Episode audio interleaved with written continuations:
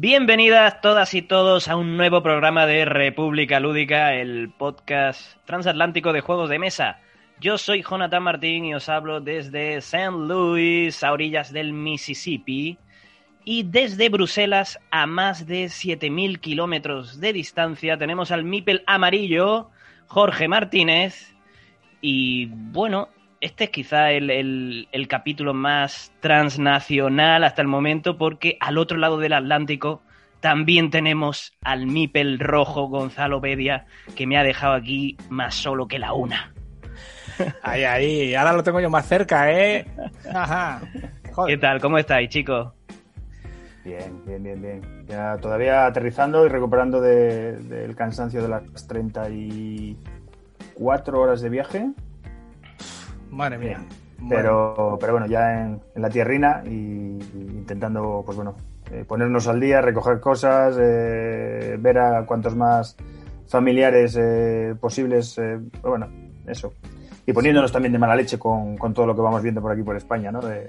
Ya he visto, ya he visto tu hilo en, en Twitter. Pero bien, bien, contento, bueno, contento en y, y, veo que no has perdido el tiempo, ¿eh? que ya has quedado para jugar. Eh. Sí, sí, sí, de hecho estábamos, estábamos calculando ayer, ¿cuántos sábados eh, vas a estar aquí? Y yo, pues mira, me voy el 13 y dice, cojonudo, cuatro sábados. Pues hay cuatro sábados que vamos a... La, la prioridad es la prioridad, o sea... No, no. Yo Estoy... es la, la, condición que he puesto en casa. Oye, eh, el sábado además a las 7 de la mañana está todo el mundo durmiendo, no hay problema. Qué muy bueno. bien, muy bien. Qué pues bueno. bueno. Nos alegramos de, aunque estemos cada uno en un sitio diferente, que hayamos podido sacar un, un huequecillo eh, para, para, continuar lo que estuvimos hablando en el anterior capítulo. Eh, hemos decidido hacer un pack de, de, de, dos programas que están unidos. En el capítulo anterior estuvimos hablando un poco eh, sobre los problemas que rodean a la idea de, de evangelización y empezamos a elaborar un, un, listado de juegos que creemos que pueden servir para iniciarse, aunque bueno, esto como todo es eh, muy, muy subjetivo, son nuestras recomendaciones que no son ni mejores ni peores que otras, pero sí que queríamos eh, eh, que, que, ese, que esas recomendaciones sirvieran un poco para renovar el típico listado que cada vez que alguien pregunta en, los grupos de Facebook, recién llegados a la afición, que, que, piden recomendaciones y siempre vamos a Sota Caballo Rey, ¿no? Eh, Carcassonne, Catan, Pandemic, eh, bueno, pues eh, dar otros nombres de juegos que, que, que, son más actuales, que son más recientes y que creemos que entran bien en ese, en ese, en esa franja para, para iniciar a jugadores y jugadoras que acaban de llegar a la, a la afición. Y bueno, también como, como nos acercábamos a estas fechas eh, navideñas en las que pues jugamos con, con, familias y allegados, sea lo que sea eso de allegados, esa, nueva, esa nueva categoría eh, sentimental, eh, pues es un buen momento también para recordar que, qué juegos pueden enca encajar en una, en una sesión eh, con la familia, con mayores, con jóvenes, cuando no, nos juntamos en casa.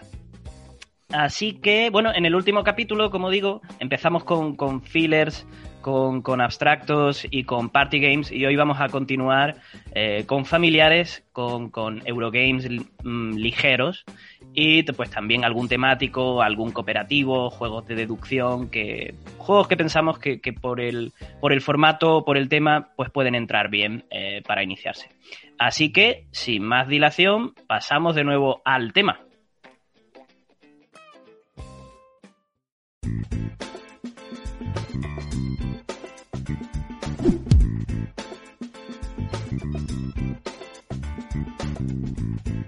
Pues venga, comenzamos este segundo bloque de, de, recomendaciones hablando de familiares. Pero antes de, de, de, empezar con las mini reseñas y con el listado de familiares, eh, ¿qué tal si, nos ponemos de acuerdo en qué es un juego familiar? Porque hay ahí como una zona muy gris.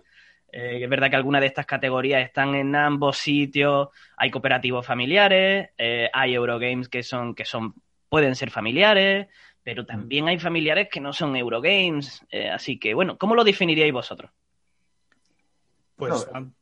yo lo definiría, pues como su propio nombre indica, juegos para jugar en familia, lo que significa que tiene que valer tanto para, para un niño pequeño como para jugar con, con una persona mayor. O sea, que, que, cubra un poco el, todo, todo el espectro ¿no? de, de edades y, y así, no sé. Claro, me imagino que eso incluye tanto el nivel de dificultad en mecánicas, ¿no? Eh, que sean mecánicas más o menos sencillas, que no sean muchas. Eh, también el tema, ¿no? Eh, temáticas fundamentales. Temáticas, claro. claro una temática para todos los públicos, que sea lo más transversal posible, que se pueda, que lo pueda disfrutar tanto, tanto la abuela o el abuelo como, como el nieto, ¿no? ¿Qué más? sobre todo, creo que en estos juegos probablemente uno de los elementos que quizás pueden marcar más ¿no? la que es la, definición en sí de, juegos familiares son eh, mecanismos de compensación no quizás eh, los juegos eh, son juegos que no, no, pueden castigar demasiado o que puedan desmarcar demasiado no siempre tienen que ser juegos que estén igualaditos para que todo el mundo tenga opciones hasta el final no de, de poder ganar o de por lo menos estar ahí hasta el final porque yo creo que sobre todo es una forma de motivar también a, los más pequeños, ¿no? Y, que no, exacto. Son... desconecten, ¿no? Y bueno, y además unido con esto, hablando de desconectar, se puede hablar también perfectamente de la duración eh, misma de, los juegos, ¿no? Si son juegos muy largos, pues, eh, corres el peligro de... Efectivamente. Yo creo que también la palabra ahí que, encaja bien es la de que son, juegos amables en muchos sentidos, ¿no? Amables también en el arte, eh, que sean atractivos, amables en la duración que, y como tú has dicho, Gonzalo, que, que, las mecánicas incluyan eh, mm. pues algún sistema de reenganche eh, para mm. que no haya posibilidad de que, de que los más pequeños o, quien sea se quede, se quede un poco descolgado y que, que haya tensión sin que sea un juego complicado, pero que todo el mundo esté dentro de la partida y, se mantenga. Y lo de la duración contenida es clave, o sea, no puede haber un juego familia como esto, como las partidas antiguas de, bueno, digo antiguas porque ya no juego, pero... Un Twilight, un Twilight Imperium familiar. ¿eh? No, no, no, Estaba pensando en lo que, lo que había comentado antes fuera de micro, Jorge, el, ah. Monopoly, o sea, al final tenías que cortar en plan, venga, el que llegue aquí, el que se compre el siguiente hotel, porque eh, había partidas de seis horas. Eh. Sí, sí, sí, sí. Y acababas hasta arriba de deudas. O sea, eso no, no, no, no es muy familiar. bueno, no sé, depende, ¿no? Igual hay niños que empiezan jugando a eso y acaban siendo banqueros, no lo sé. bueno, pues ya más o menos que, tenemos, tenemos eh, claro qué juego, qué, qué cosas, qué elementos debería incluir un juego para ser considerado eh, dentro de este nicho de familiar, pues vamos a pasar a algunas recomendaciones. Pues eh, voy a empezar yo, voy a empezar con el Caruba. El Caruba para mí también es otro, otro juego que, aunque sea quizás eh, bueno, es publicado por ABA, con lo cual ya podéis imaginaros que, va muy bien con, niños. A mí me divierte un montón, me sigue divirtiendo un montón. el juego de, de Rudiger, Rudiger Dorn de 2015 eh, y que abarca de dos a cuatro jugadores y que es un juego eh, de loseteo en el que vamos cogiendo losetas y nuestro objetivo es llevar eh, hay varios exploradores con determinado color que tenemos que llevarlo a su correspondiente templo del mismo color por, una, por una cuadrícula en la que iremos colocando estas losetas que vamos cogiendo que van marcando el camino, ¿no? Eh, en nuestro turno podremos colocar la loseta o podremos descartar la loseta para avanzar nuestro explorador tantos espacios como eh, salidas de camino tiene esa loseta. Obviamente tiene cuatro lados, puede ser un máximo de cuatro espacios. Eh, y además podremos ir recogiendo pues piedras preciosas por el camino que nos van a dar más puntos. un juego muy chulo, un juego muy chulo, sencillo, que no dura tampoco 30, 45 minutos, no hay más. Y, eh, y que, como digo, totalmente recomendable, familiar eh, al uso, que yo no tengo ningún problema en tener que jugarlo con niños, como digo, lo juego perfectamente. Cuando no tenemos ganas de rompernos mucho la cabeza, me parece un juego súper divertido. A mí también me funciona muy bien. Eh, bueno, yo voy a hablar del Potion Explosion. Uh juego del juego de las canicas, ¿no? Eh. También es otro juego bonito y con muchas, muchas cosas que tocar. Eh, en este juego lo que tenemos y sobre lo que se centra el juego es una especie de dispensador de canicas con canicas de colores. Por otro lado, tenemos unos matraces que, iremos cogiendo cada uno que tendrán eh, distintos colores. Y tú en tu turno simplemente lo que tienes que hacer es coger de ese dispensador un, ingrediente, ¿no? Una, una, canica, un color, y ponerlo en, en tu matraz. ¿Qué pasa? Que muchas veces cuando, bueno, muchas veces no, cuando cojas y levantas una canica, ahora habrá, significará que las demás canicas que están por encima chocarán con las de abajo. Y ahí se puede crear lo que se llama la explosión ¿no? en el juego, que es que si que, puedes hacer un combo de que levantar una canica y si las dos que quedan chocan son también del mismo color, también te las llevas. Y si te las llevas y provocas eh, otra, otro choque de canicas, pues también te lo llevarás, con lo cual se puede crear ahí pues un, combo de, canicas muy grande.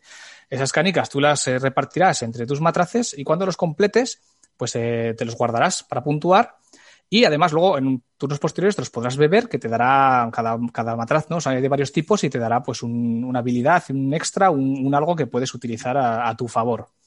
Eh, y nada, y poco más, ya ves que son reglas muy sencillas y, el juego es súper, súper divertido. Yo lo jugué con, contigo, Jonathan, y lo tenemos ya ahí en la wishlist para en la lista de deseos, ¿no? Para comprarlo en cuanto podamos, porque la verdad es que nos gustó y pasamos un momento, unos momentos muy buenos, ¿no? Con, con esos combos que se forman de las canicas, ¿no? Que además no se ven todas las que van a venir y muchas veces cuando empiezan a bajar y empiezan a salir las que no ves, eh, pues eso, que se crean bueno, aquí todo el mundo grita, ¿no? Cuando gritas tú porque lo haces bien tú y gritan los demás porque quedan flipados de lo que ha pasado. Así que, pues eso, juego muy, muy recomendado, Potion Explosion. Pues fíjate que yo lo he vendido ya de tanto. Eh, eh, quien, lo, quien lo prueba me lo pide tanto que ya no quiere ya no quiere cambiar de juego. yo ya no quiero. Pero es verdad que, oye, el componente mm, material, físico. Son canicas, tío. O sea, eso te retrotrae a tu infancia. a todo el mundo le gusta. A todo el mundo le gusta. De hecho, una de las expansiones es eh, un dispensador eh, más chulo, más eh, como más avanzado, ¿no? Es, es como más de. Creo que La, segunda edición que, hicieron, en lugar de hacer un dispensador de cartón, ya venía de, plastiquete duro, rígido. Uh, yo tengo entonces la antigua. Sí, de hecho, sí. sí, yo también tenía la antigua. Luego tiene otras expansiones que te agregan ingredientes, que te agregan, eh, te traen profesores, nuevos profesores que te dan otro tipo de acciones. Está, está muy bien para empezar, o sea, cualquiera que lo toque le gusta. Pues venga, voy a pasar yo con otro que también tiene, tiene ese gustito de tocar cosas. Eh, Splendor. Splendor, un juego de 2014 diseñado por Mark, Mark André y que, lo trajo Space Cowboys, que luego fue, fue también comprada por, por Asmodee, así que ya todo es Asmodee. ¿eh? Sobre todo lo que estamos hablando de juegos para todos los públicos es que es suyo. Bueno, en, en Splendor estamos representando. Bueno, el tema está mm, metido con calzador, no, lo siguiente. Pero eh, representamos a mercaderes renacentistas que, mediante la compra de, de minas, de, de, piedras preciosas, de gemas, medios de transporte, que esto mucha gente no lo tiene en cuenta, pero claro, si esa carta es de un barco o es de. Pues estás comprando medios de transporte y joyerías, tiendas para vender em, eh, lo, que, lo que hagas luego tú con esas gemas. Eh, pues mediante la adquisición de, de, como digo, de esas minas, medio de transporte y joyería, vamos consiguiendo prestigio, notoriedad dentro de la sociedad eh, del Renacimiento y esto atraerá a diferentes nobles que podrán convertirse en nuestros mecenas y eh, podemos granjearnos sus favores. El turno es sencillísimo. O cogemos gemas, que son unas fichitas de tipo póker, estas chips eh, que pesan y que, las vas cogiendo, vas haciendo ahí, tú vas tocándolas. Eh, o coge o coge gemas o compras una de esas cartas que están disponibles, que las hay evidentemente más caras y más difíciles de conseguir. Entonces, o compras y te las construyes, o reservas una carta para el futuro usando eh, el oro, ¿no? Que funciona de manera diferente al resto de, al resto de gemas. El precio de las cartas, como digo, son gemas que tienes que tener. Eh, algunas son más baratas que otras, dependiendo de los puntos de victoria que te aportan esas cartas. Eh, pero cuando las compras y las construyes, eh, la misma carta cuenta como un tipo de gema que ya tienes en tu, en tu propiedad, que está ahí fija, y su valor cuenta también para comprar futuras gemas. Entonces, bueno, pues eso te va ayudando a crear tu, tu motorcito. Cuando tienes una combinación determinada de cartas, no con gemas, de cartas, eh, puedes conseguir los favores de algún noble que está presente ahí, que, hay diferentes, con diferentes eh, combinaciones y en cada juego se, ponen unos cuantos. Eh, y lo suyo, evidentemente, ya que los tienes ahí en la partida, delante, presidiendo la partida, pues que vayas condicionando desde el principio tu estrategia para poder atraer la atención de estos nobles. El primero que llega a, a 15 puntos gana, así que el juego eh, lo mejor que tiene es que tiene mucho ritmo, o sea, es rapidísimo, tú vas viendo, uy, que aquel tiene ya eh, 8 puntos, uy, que aquel ya tiene ya 12, como consiga este noble, ¡pum!, da el pelotazo, ¿no? Entonces, hay que pensar y contar bastante eh, para hacerlo, eh, optimizar lo máximo posible en el turno y hacerlo más rápido que, que los demás. Por, mm, repito, lo mejor del juego, además de eso, también son los componentes. las fichitas de póker gustan mucho. Luego hay un juego que salió unos años después que se llama Century, que todo el mundo lo conoce porque tiene como tres, tres episodios que se pueden combinar juntos y que han ido saliendo eh, sucesivamente desde que salió el primero, que se llamaba Century, la ruta de las especias, que aquí lo trajo Plan B y en España eh, lo sacó mm, De Vir, si no me equivoco. Y mm, es básicamente el mismo juego, hay pequeños cambios mm, bastante discretos. Eh, bueno, pero en lugar de tener estas fichas de, de póker, pues tenemos cubitos, y bueno, la producción de ese juego también está muy bien, en lugar de. de, porque hubiera sido muy descarado si copian hasta eso. Eh, bueno, pues te traen monedas metálicas, que, que está muy bien también para, para, para, para jugar y, y, eh, al, final gusta, ¿no? El tacto, igual que hablamos de... Si yo me tengo que quedar con alguno, me quedo con Splendor también por las expansiones, porque tiene una cajita que se llama eh, Ciudades de Splendor, con creo que son cuatro módulos en total que se pueden combinar juntos o por separado y que le dan, lo convierten en un juego más redondo. Yo tenía Century y lo acabé vendiendo. Pero cualquiera de los dos, si alguien quiere, mm, cualquiera de los dos está muy bien. Es que es básicamente el mismo juego. Eh, pues eso era Splendor, Century.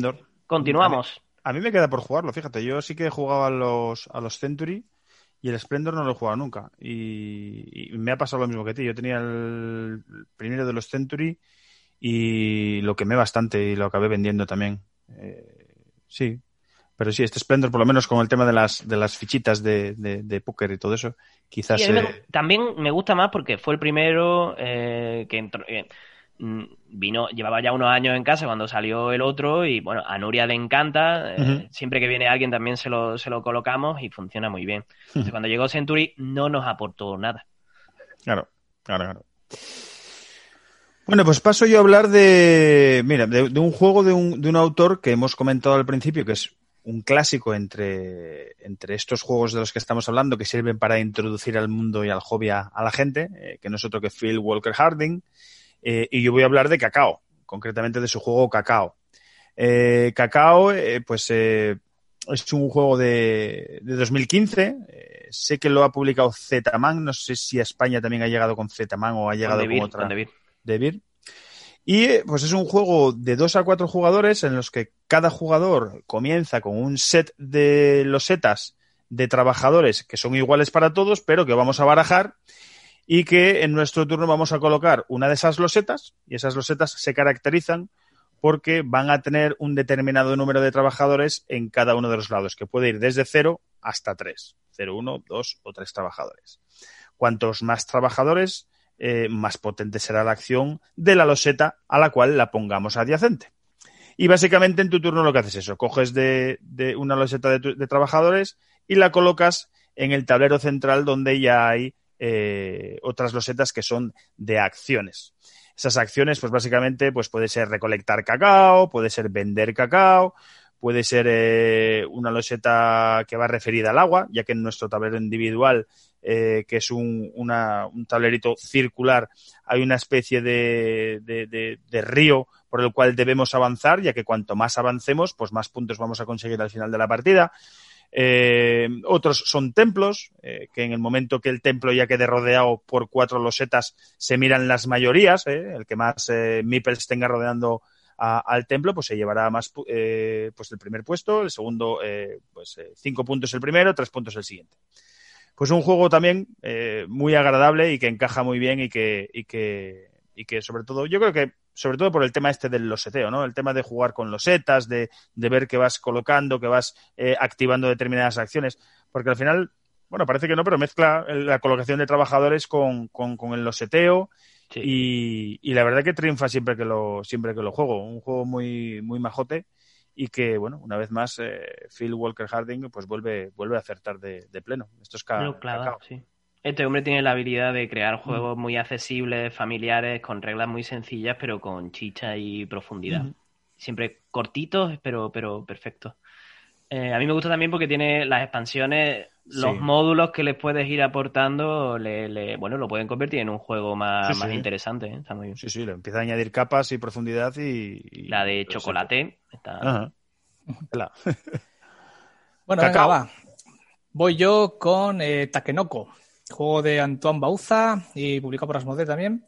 Eh, y bueno, este juego lo que nos plantea es un, jardín japonés en el que hay un jardinero intentando hacer crecer bambús de varios colores y un panda chino que se lo han regalado al emperador y que andará por el jardín pues comiéndose ese bambú. Entonces, en, este juego lo que los jugadores harán cada turno es eh, elegir de entre cinco acciones dos que pueden ser pues eh, robar losetas y ponerlas, eh, así se va ampliando el jardín, eh, llevar agua a las losetas nuevas, podrá mover al jardinero para hacer que crezca bambú a donde haya, lo hayan movido, podrán mover al panda para que se coman el bambú y quedarse los jugadores con, esas piezas y robar cartas de objetivo, que es al final lo, que puntúa, ¿no? Los objetivos pueden ser pues tener tanto bambú, que, haya, que se haya comido el panda, crecer el bambú, en, que, haya, que haya un bambú crecido en, en, la parte del jardín, o eh, incluso que haya un, mosaico de, de, jardín, que cada loseta tiene un color, pues que, que sea determinado, ¿no? Así los jugadores irán eh, moviendo al jardinero, moviendo al panda, eh, robando más losetas para hacer crecer el jardín, llevando agua donde haga falta para que crezcan esas plantas de bambú. Y, todo ello siempre con un dado de tiempo que lanzaremos al inicio de la ronda y que podrá ser pues, soleado, lluvioso, viento y eso pues modificará un poquito las reglas de, la ronda. En fin, este juego también es, eh, entra muchísimo por los ojos, es súper bonito, eh, muy sencillo. De hecho, este juego lo compramos porque eh, fuimos un día al Miniature Market, lo tenían allá en unas pilas y Sara pues directamente lo vio, se acercó así, en silencio, cogió el juego, lo abrazó contra su pecho se giró hacia mí y me dijo, este juego está bien, ¿verdad? Y le dije yo, sí, sí, es buenísimo. Tiene una nota de la BGG enorme. Y nos lo llevamos así, sin saber. Pero bueno, luego el juego nos gustó muchísimo. Así que como es sencillo y muy bonito, pues lo, recomiendo. Muy chulo. está muy chulo. Está muy chulo. Yo también lo compré en, aquella, en aquellas pilas que estaba baratísimo y además te regalaban los de Miniature Market eh, componentes deluxificados y estaba, Vamos, se lo cobraron mucho. creo que eran 20 o 25 dólares. 20, dólares clavados. 20. Es que genial. Es genial. yo le veo un, problemilla. Este sí que es un disclaimer. Un disclaimer. Es que cuando saca eh, cartas de estas de, de, mm. objetivos, eh, pues puede que saque, imagínate, venga, voy a sacar dos. Eh, pues que ya las cumple. Sí, de hecho, de hecho, las partidas suelen acabar con la gente haciendo mucho esa acción. Claro, sacar, sacar, sacar. una, vez que el tablero está puesto, sacas y a ver si, si, si la carta que has sacado tienes la suerte de que se cumple ya de por sí. Esto igual lo habrían podido arreglar si, si las cartas que no cumples al final te penalizan en, puntos y así la gente no, no, lo sacaría. Pero bueno, aún así el, rato que pasas yo creo que es muy, muy bueno y se juega bastante rápido. Estoy totalmente de acuerdo. Y además la expansión Chivis, o sea, si ya es cookie el, el, juego, o sea, con, con, con, aquello lleno de ositos, vamos, está muy bien. Muy, potito. Muy bonito. Juego bonito, es un juego bonito. Venga, pues continúo con un juego de Richard Garfield, el autor de Magic. Eh, Carnaval de Monstruos, un juego reciente de 2019 eh, que publicó originalmente Amigo y que en España llegó de la mano de Mercurio, que normalmente eh, él tiene, esta editorial tiene un target para, para muy familiar y para niños eh, pero en cajita más pequeña, ¿no? Pero de repente aquí se, atrevieron con, este juego familiar de caja más grande y yo creo que fue un acierto eh, total. En Carnaval de Monstruos vamos a competir por cazar los monstruos más extraños y exóticos eh, para poder ser admitidos, ¿no? Conseguir prestigio y acabar eh, dentro de la Royal Monstrological Society. Qué bueno. y, lo, y, lo, pronuncia así con este acento british porque tiene como, tiene como un toque eh, de ambientación como medio isabelina y al mismo tiempo como de freak show, ¿no? Se mezclan estas dos, estas dos estéticas. La mecánica es muy sencilla. Con la ayuda de un draft nos vamos a ir pasando, pasando cartas para ir coleccionando cartas de tierra. Eh, las hay de diferentes tipos. Eh, en esas cartas de tierra podrán habitar monstruos de determinado tipo también, del mismo, eh, del mismo, del mismo tipo de tierra. Y además podemos ir aumentando el tamaño de, nuestras tierras para, conseguir cazar monstruos más potentes, que, te pidan como una especie de, sí, un tamaño específico en, en, ese, en esas tierras. Y también podemos contratar personal que nos aportará nuevas, nuevas, nuevas habilidades o nuevas posibilidades. También tenemos unas cartas de, de, objetivo final, eh, que sin duda son determinantes para... En todos los juegos de, este hombre, Richard Garfield, las cartas de, manuscrito, como las llame, marcan, marcan la diferencia siempre. Lo mismo pasa con Bunny Kingdom.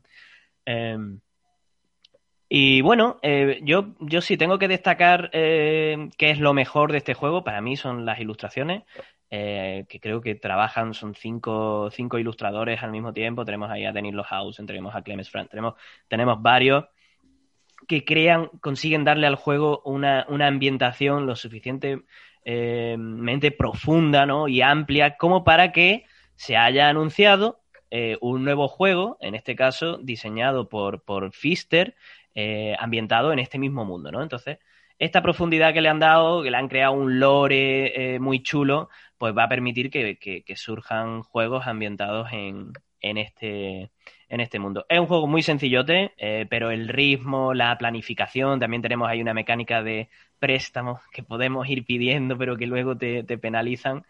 la sensación de carrera, ir viendo los puntos que van haciendo los demás, cómo se reservan cartas, lo que pueden ir haciendo. Eh, es un juego que tiene ritmo, no dura demasiado y puede funcionar con cualquiera. Las ilustraciones son tan chulas, los monstruos tienen, tienen, tienen una pinta tan guapa que seguro que a los niños también les atrae. Y pues nada, esto es Carnaval de Monstruos. Pues vuelvo, vuelvo al rey, vuelvo a Reiner Nicia. A la, paz, a la paz de Nicia, hermano. A la paz de Nicia. Yo quiero, quiero destacar aquí el eh, The Quest for el Dorado, eh, 2017.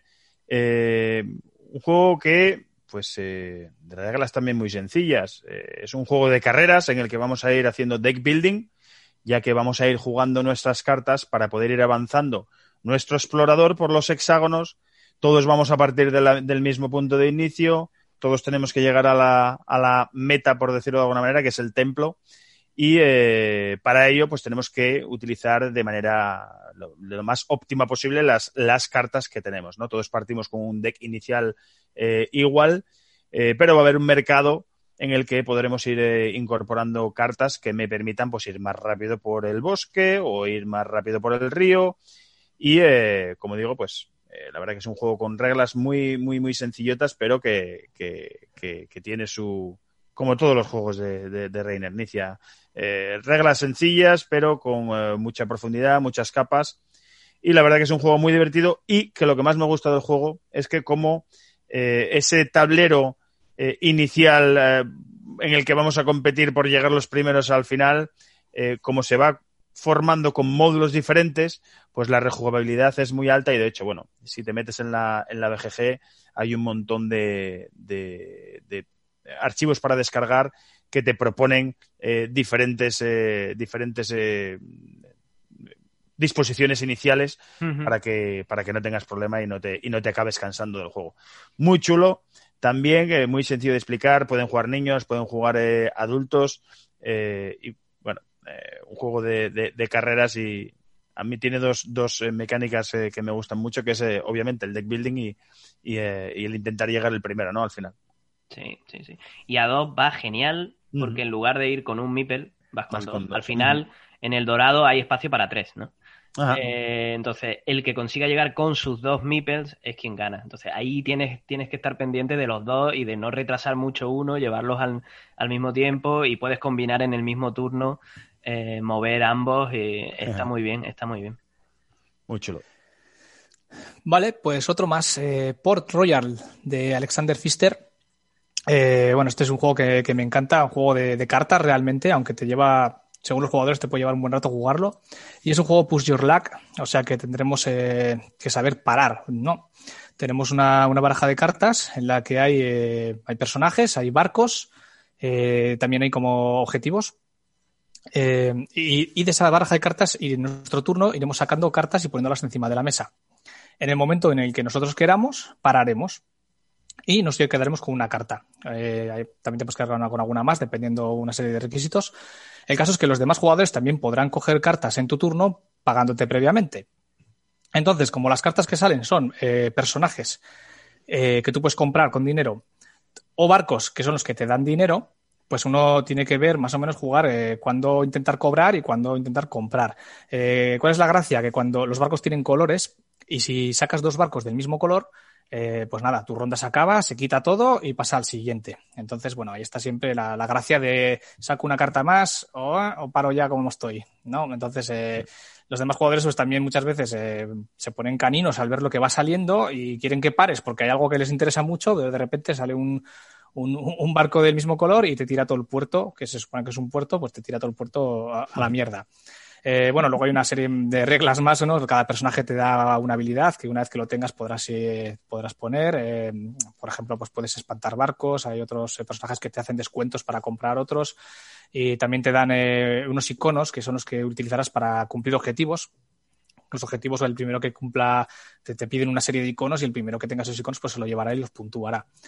Así que nada, ahí sigue en este juego, pues eso, tan sencillo como ir sacando cartas de, de, una baraja y decidir si, si, parar o continuar. Y cuando hayas decidido y hayas parado, te llevarás una carta o dos o tres, según se dé el caso, e irás creando tu, tu puerto ¿no? De, con esas cartas. El primero que llegue a 12 puntos gana. Así que así de sencillo. Y es un juego que, que a mí me ha funcionado, lo, lo saco bastante y me ha funcionado siempre muy, muy bien. Mm. Lo único que le podría decir es que jugado a máximo de jugadores eh, se puede llegar a alargar. O sea, es un juego de cartas, pero te puedes pegar tranquilamente una hora, una hora mm. y pico jugando, dependiendo de la gente, obviamente. Pero bueno, que, sorprende que, un juego tan pequeñito se, se pueda alargar tanto. Así que, bueno, ahí queda. Eh, por, eso no lo pusimos en files y lo dejamos por aquí. Pero vamos, qué grande, qué grande Fister. Eh, yo voy a hablar de Paper Tales, un juego de 2017 diseñado por Masato eh, Uesugi, eh, la editorial original creo que es Catch Up Games, si no me equivoco, pero lo trajo en español Mercurio, eh, con el nombre de Reinos de Papel. Eh, yo me lo pillé aquí cuando, cuando salió en 2017.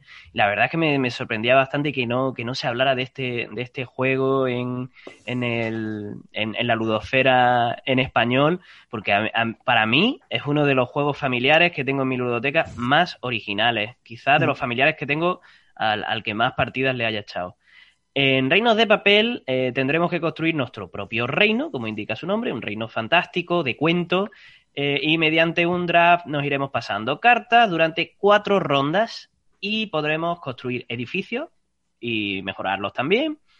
E ir conformando un pequeño ejército eh, que podrá ser más amplio o menos amplio dependiendo de cómo vayamos avanzando en la construcción de nuestro reino.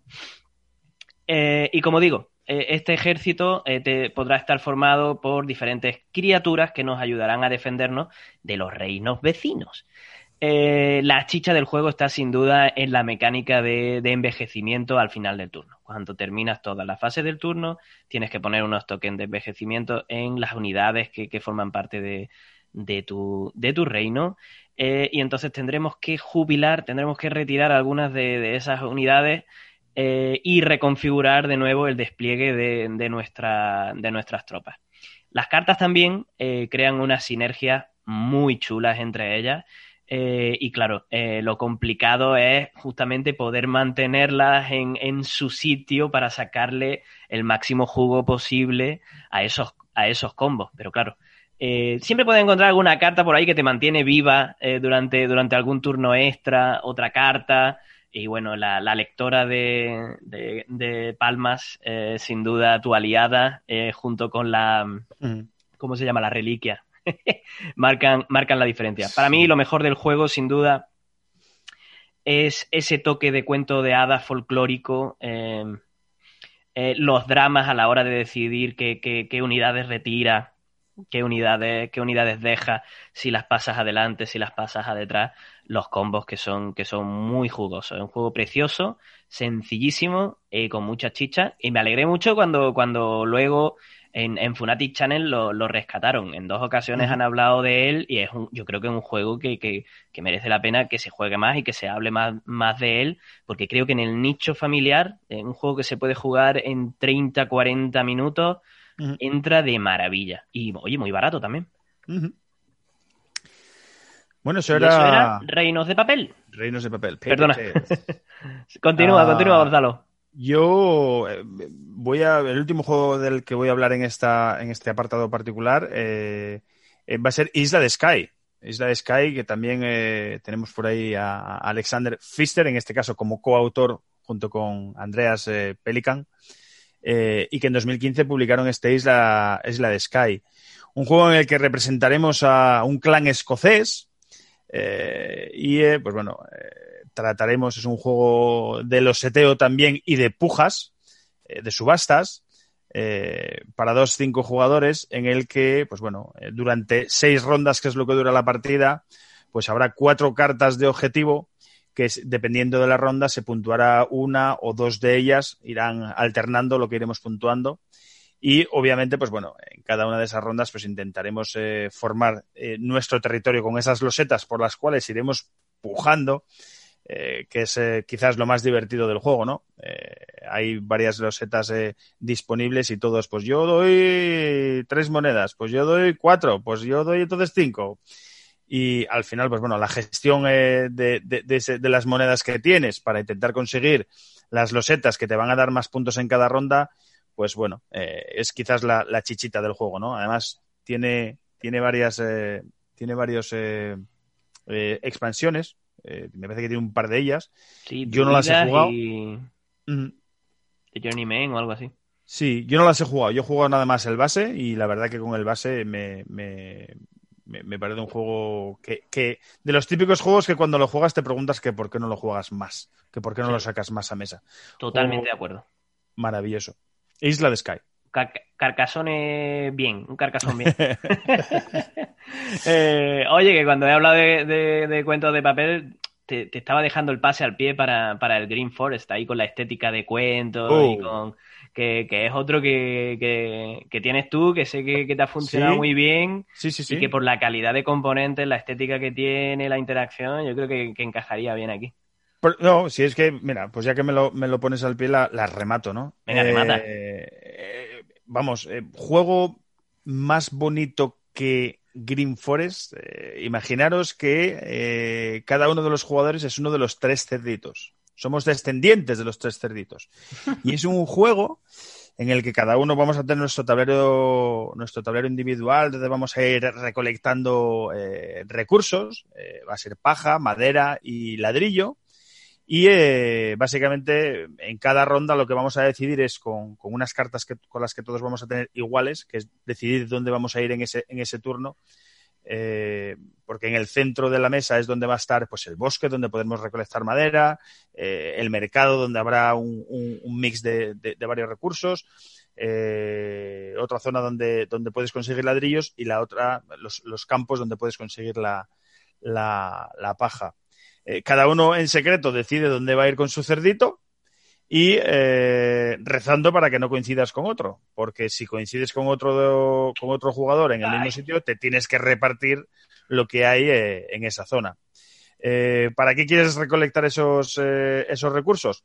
Pues bien, porque después de la fase de recolecta va la fase de construcción. el objetivo del juego es que el ganador será el primero en construir tres casas y las tres casas se pueden construir de paja, de madera y de ladrillo.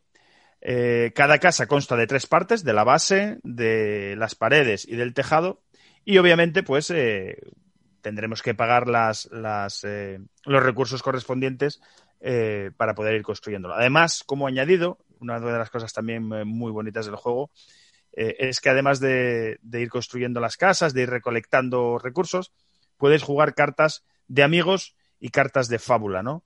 Yeah. De manera que hay otras miniaturas eh, que son otros personajes de, de, cuentos de los hermanos Green que van a ir apareciendo y a modo de, mm, de maldición, si son, si son eh, malos, por decirlo de alguna manera, se lo puedes eh, mandar a alguno de los otros jugadores, ¿no? Entonces puede ir eh, entorpeciendo pues bien su recolecta, bien su construcción y va a tener que quitárselo de encima, ¿no?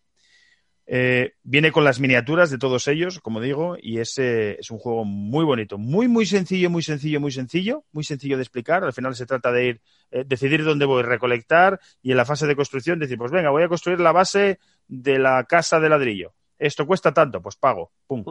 Eh, y cuando, como digo, uno tenga ya tres casas construidas, pues ganará la partida. Muy bien, Gonzalo. Muchas gracias por rematar el, pase ahí. Ah, claro, esa al de cabeza. Esto era Green Forest. Muy chulo, muy chulo. Eh, algún día ponlo, de nuevo en la mesa que, así para una cosa ligerita y rápida. La verdad es que es muy bonito, está muy chulo. Eh, bueno, yo tengo, yo tengo varios juegos, pero nada, vamos a, vamos a avanzar. Simplemente los voy a citar. Eh, para mí, Survive que, Survive, Escape from Atlantis y que en España eh, se, se, mm, se, llamó ay, The Island. The Island. Eh, es un juego de 1982 y la, sigue estando vigente, quiero decir. Es un juego que tiene tanto puteo. Es un juego en el que vuelan tanto las cuchilladas. Eh, siempre, siempre es un clásico dentro de cuando alguien pregunta, ¿juegos para perder amigos? Bueno, ¿para qué perder amigos si puedes perder a tu cuñado? ¿Eh? puedes perder a tu suegro. Eh, es un juego perfecto para jugarlo en familia. Básicamente es una isla eh, que se está desmoronando, desmoronando, por Dios. se está hundiendo sola. tiene diferentes partes de, territorio y tenemos cada jugador, creo que son 10 MIPEL en total, con una puntuación debajo en la base de 1 a 6. Eh, claro, al principio tú lo colocas sabiendo cuánto, cuánto vale cada, cada MIPEL, eh, pero luego puede que te despiste eh, y que lo pierdas de vista y que ya no sepas cuál es cuál. la chicha del juego está en que los botes en los que montas esos, esos, esos MIPEL son compartidos. Entonces, cada jugador tiene una serie de puntos de acción que puede, puede destinar a muchas maldades, entre ellas a no colaborar demasiado a que los MIPEL que has cargado en tu bote lleguen a tierra firme y que puedan ser eh, salvados y contabilizados sus puntos. Eh, también hay por ahí unos monstruos marinos que, no lo van a poner fácil. Eh, bueno, es un juego en el que te lo pasas genial. Si alguien no lleva bien lo de la frustración, las puñaladas y todo eso, que no lo jueguen. Pero hombre, el pacto, el pacto de lectura que te crea el juego de, oye, esto es una ficción real, Eh, es muy divertido. Eh, se, disfruta muchísimo. Ya te digo que, desde 1982, eh, haciendo las delicias de la sobremesa de las familias unidas. ¿Qué más juego? Yo recomendaría sin duda en este nicho Dice Forge con, una mecánica de construcción de dados en la que vas comprando las carillas y la que no sé cómo alguien no se le había ocurrido antes, pero está chulísimo, los vas tirando, vas consiguiendo cosas, fabuloso. Eh, también otro juego de, de Rainer Nietzsche, eh, Blue Lagoon, precioso, baratísimo, una reimplementación de Through the Desert. Vamos ahí eh, creando, creando rutas, colonizando, consiguiendo recursos con puntuación diferente en dos eras, que está genial. O por último, Small World, que, que yo es un juego también de los primeros que, que me compré en su día y que lo he disfrutado muchísimo. Y la combinamos diferentes razas de, típicas de, mitología medieval fantástica con diferentes poderes, lo cual le da una variabilidad tremenda al juego. Eh, y los vamos desarrollando por, por un territorio, vamos conquistando, eh, vamos interactuando con el resto de jugadores y la chicha que tiene la mecánica de, entrar una raza tuya en decadencia y mantenerla en el tablero eh, para optimizar su presencia ahí mientras activas otras y manejas otras, es fabulosa. Eh, y lo bueno es que este juego, ya que hablábamos antes de, cosas que, que pueden hacer, eh, pueden ayudar a gente a entrar en, la afición, que es el tema de las franquicias, ya que has comentado antes que, que, Código Secreto tiene tanta, eh, pues Small World hace poquito ha tenido su, su, propia franquicia, y es que se, se juntaron para crear Small World of Warcraft si hay un juego que tiene seguidores a lo largo del mundo es el WoW. El, Yo, yo no he jugado al WoW, yo he jugado al, al, Warcraft el 2 y el 3 en su día, porque yo soy de mis campañitas y tranquilo, que nadie me agobie. Eh, pero sin duda, si, si os gusta el WoW, si os gusta el mundo de, de, Warcraft, eh, pues es que es, eh, viene, viene al pelo, viene al pelo. Y bueno, la magia de la, de la postproducción tiene, tiene estas cosas y no, nos ha devuelto, para los que vean este capítulo en YouTube, nos ha traído de vuelta a ese señor inquietante eh, con bigote. El señor bigote, sí, sí, sí, sí. O sea que es que ese Hasta bigote. del año que viene no lo veis más. Sí, ya, sí, espérate que tú, te tengo grabado ahí en un montón de tomas, o sea que las podemos ir metiendo en cada programa para que todo el mundo recuerde esa bella época en la que en la República Lúdica había un bigote lúdico ahí bien, bien, puesto. Oye, estaría bien, Jorge, que metieras así como easter eggs ahí de vez en cuando, que aparezca ahí un fotograma de... Un fotograma. Era demasiado bueno para dejarlo en un único programa. O sea, eso hay que, hay que, hay que expandirlo, eso. Publicidad subliminal. Venga. Bueno, eh, para cerrar este bloque de familiares, si alguien os preguntara, vale, hemos jugado algunos de los que habéis recomendado, pero queremos un juego familiar, pero con un poquito más, con un girito extra, un lo que se suele llamar dentro de, de, mm, la industria editorial el familiar plus. ¿Qué, qué juego recomendaríais? Pues mira, yo recomendaría uno reciente, además lo compré hace poco y, por recomendación vuestra, que es el, el Broom Service. Mm. Y la verdad que, me ha gustado mucho y enseguida gana, a los 20 minutos de estar jugando pensé, este juego es eso, es un, es un buen juego para, recomendar, para iniciar. Eh, porque está muy bien de precio, está muy bien de duración, tiene, tiene un pique bastante bastante justo y bien medido sin que haya una sí, tiene, sin tiene. que tiene o sea pero pero me, me entendéis sin ser dañino sin, sin dejarte un mal una mala sensación. Así que, que, sin duda yo recomendaría el, Brun Service ahí. Eh... Ah, no seas cagado, vete valiente. Vete valiente, vete valiente, dale. Es muy bueno, ese cachondeo que se genera a la hay hora unas de negociaciones, unas negociaciones ahí, buah, increíbles, increíbles. Yo no la tengo la carta, yo no la tengo. Si quieres, yo iría valiente. Así que sí, yo, yo, elegiría eso, el Brun Service, porque pues por eso mismo, es muy sencillo, eh, es, muy, es muy bonito también, aunque bueno, el arte se, se queda un poco viejuno igual, pero, pero bueno, los Sí, pero mira, para, para ser de Alea Ravensburger eh, no, no, no, está mal, al menos es colorido, es, es agradable, es simpático. O sea, parece Windows 95, tío. Eso. Sí, sí, sí. Pero bueno, pero oye, que el, rato, el buen rato lo pasas igual. Sí, muy buen juego. Estoy totalmente de acuerdo. Muy chulo, ¿Y tú, Gonzalo?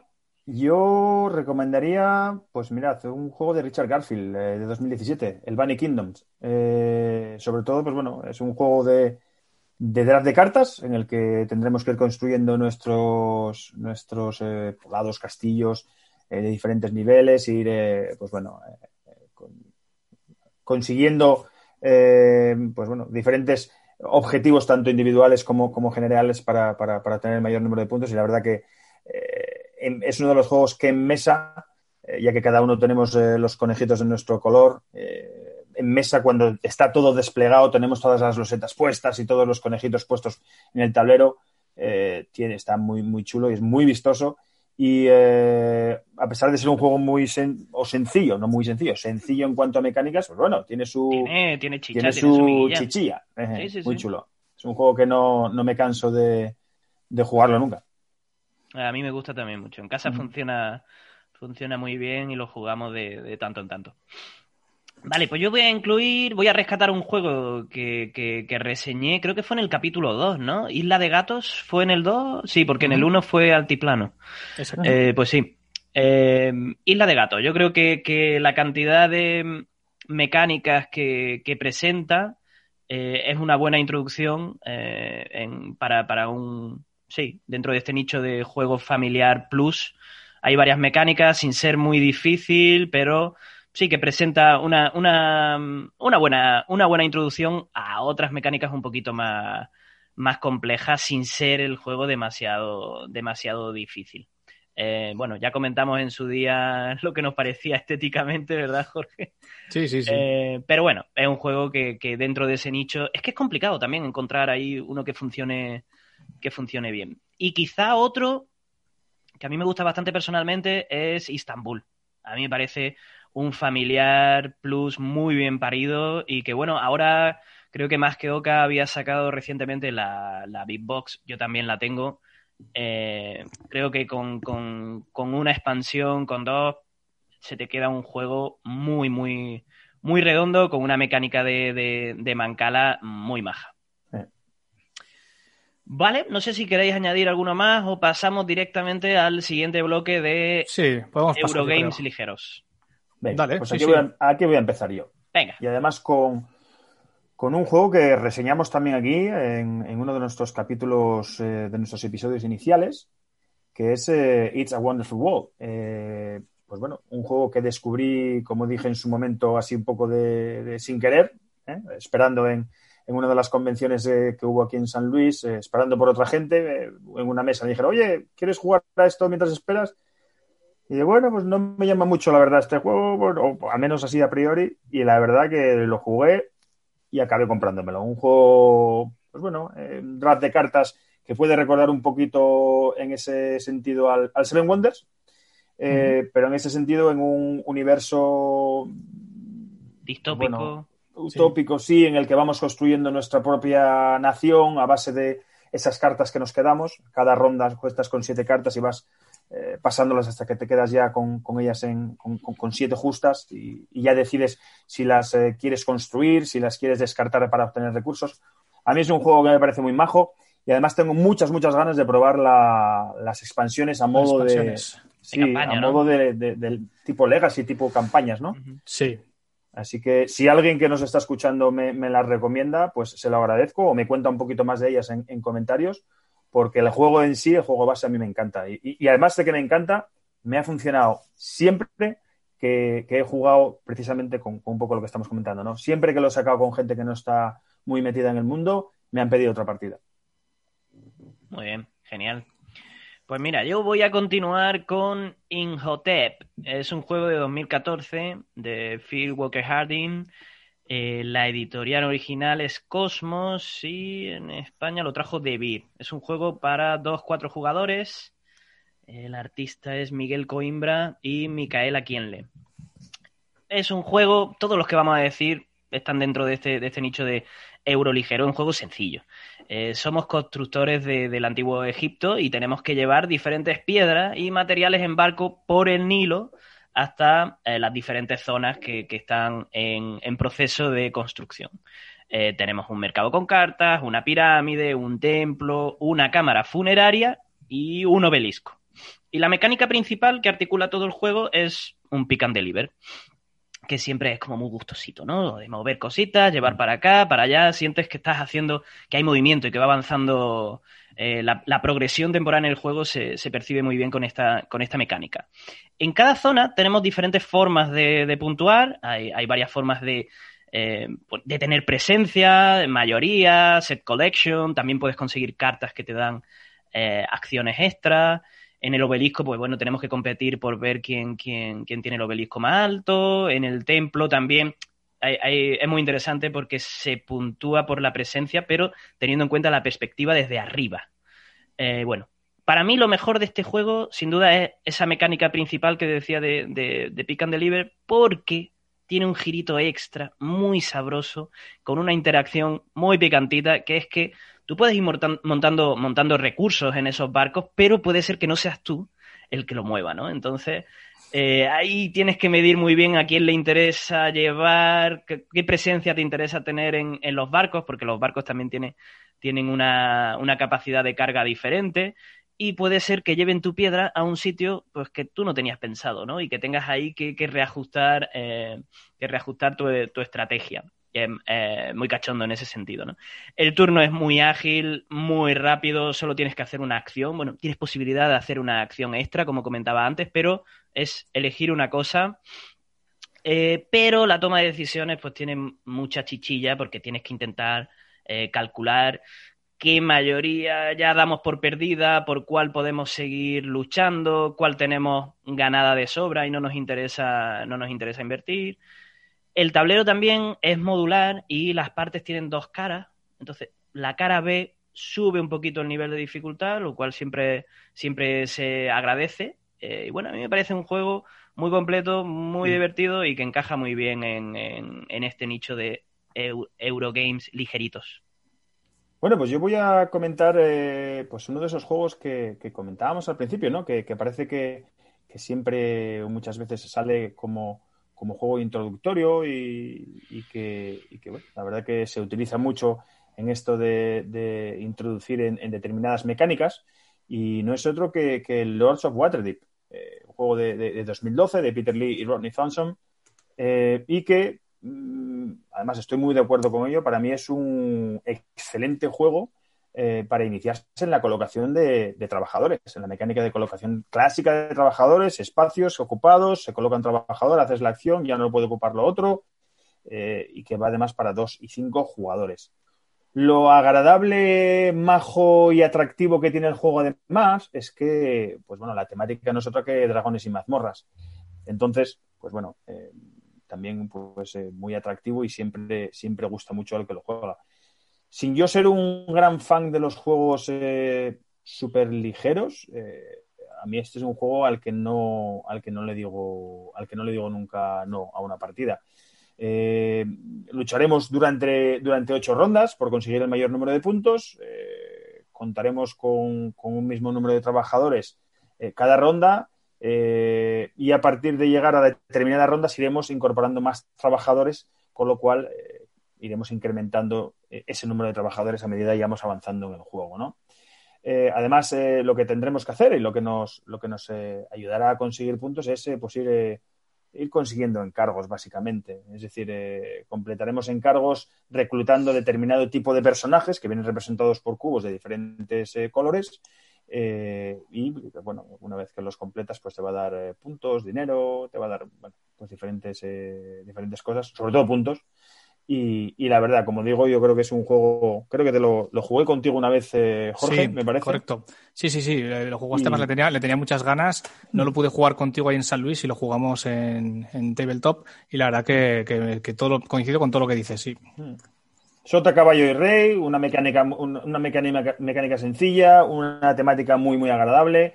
Eh, no sé, yo creo que lo tiene todo para, para, para, para enmarcarlo dentro de este. Mm. Lo que, este lo que, lo que no, no jugué, y de paso te pregunto ya, la expansión, ¿qué tal? Sí, la expansión está muy chula. Eh, incorpora mm, unas calaveritas, eh, que es como, como eh, por decirlo de alguna manera, pues bueno, la, parte mala, ¿no? Vas haciendo cosas que no deberías hacer y, y, vas acumulando esas calaveras que te cuentan negativo pero también vas a conseguir hacer eh, pues determinados encargos que te van a permitir deshacerte de, esas, de esas calaveras, ¿no? Eh, eh, y, además añade alguna, alguna, alguna acción más en la que vas a poder colocar tus trabajadores, que te va a permitir hacer pues, bueno, otras, otras, otras cosas o, o incluso implementar, implementar otras ya existentes, ¿no?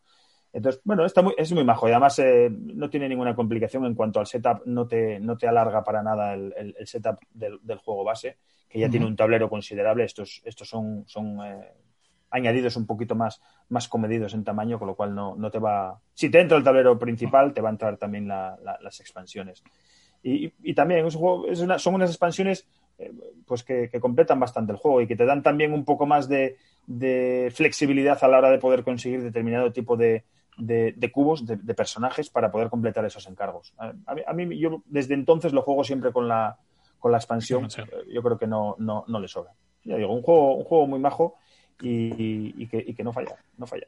y, muy útil, muy útil para, eh, para iniciar a la gente en, una mecánica, pues bueno, tan clásica como es la, la colocación de trabajadores.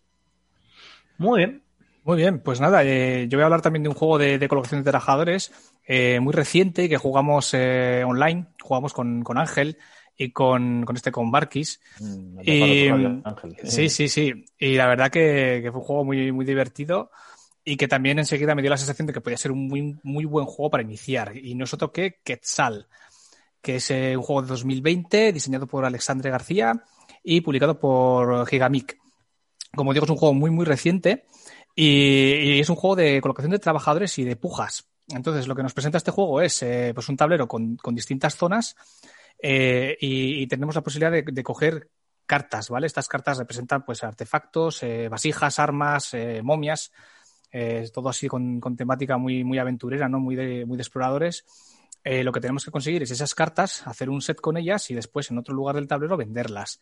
¿Vale? Entonces, para ello hay sitios del tablero que mm, que, te, que si más tú pones tu, tu MIPEL y pagas una cantidad para asegurarte ese sitio y poder robar cartas, pero tienes otras partes del tablero que, va por pujas, ¿no? Tú pones un MIPEL y si viene otro y pone dos, pues te quita el tuyo y si viene otro y pone tres, se lo queda él. Ahí está toda la eh, guasa. Ahí está toda la guasa. Y, y, ahí dónde está el, giro de, este, de este juego, ¿no? Que, que a mí tanto me gustó. Eh, porque como sabéis me gustan los dados. Pues que en este juego eh, lo que hacemos es lanzar los meeples, como si fuesen dados, ¿vale? Los meeples tienen dos caras, una cara blanca y una cara negra. Entonces tú coges al principio de tu turno y lanzas los meeples literalmente.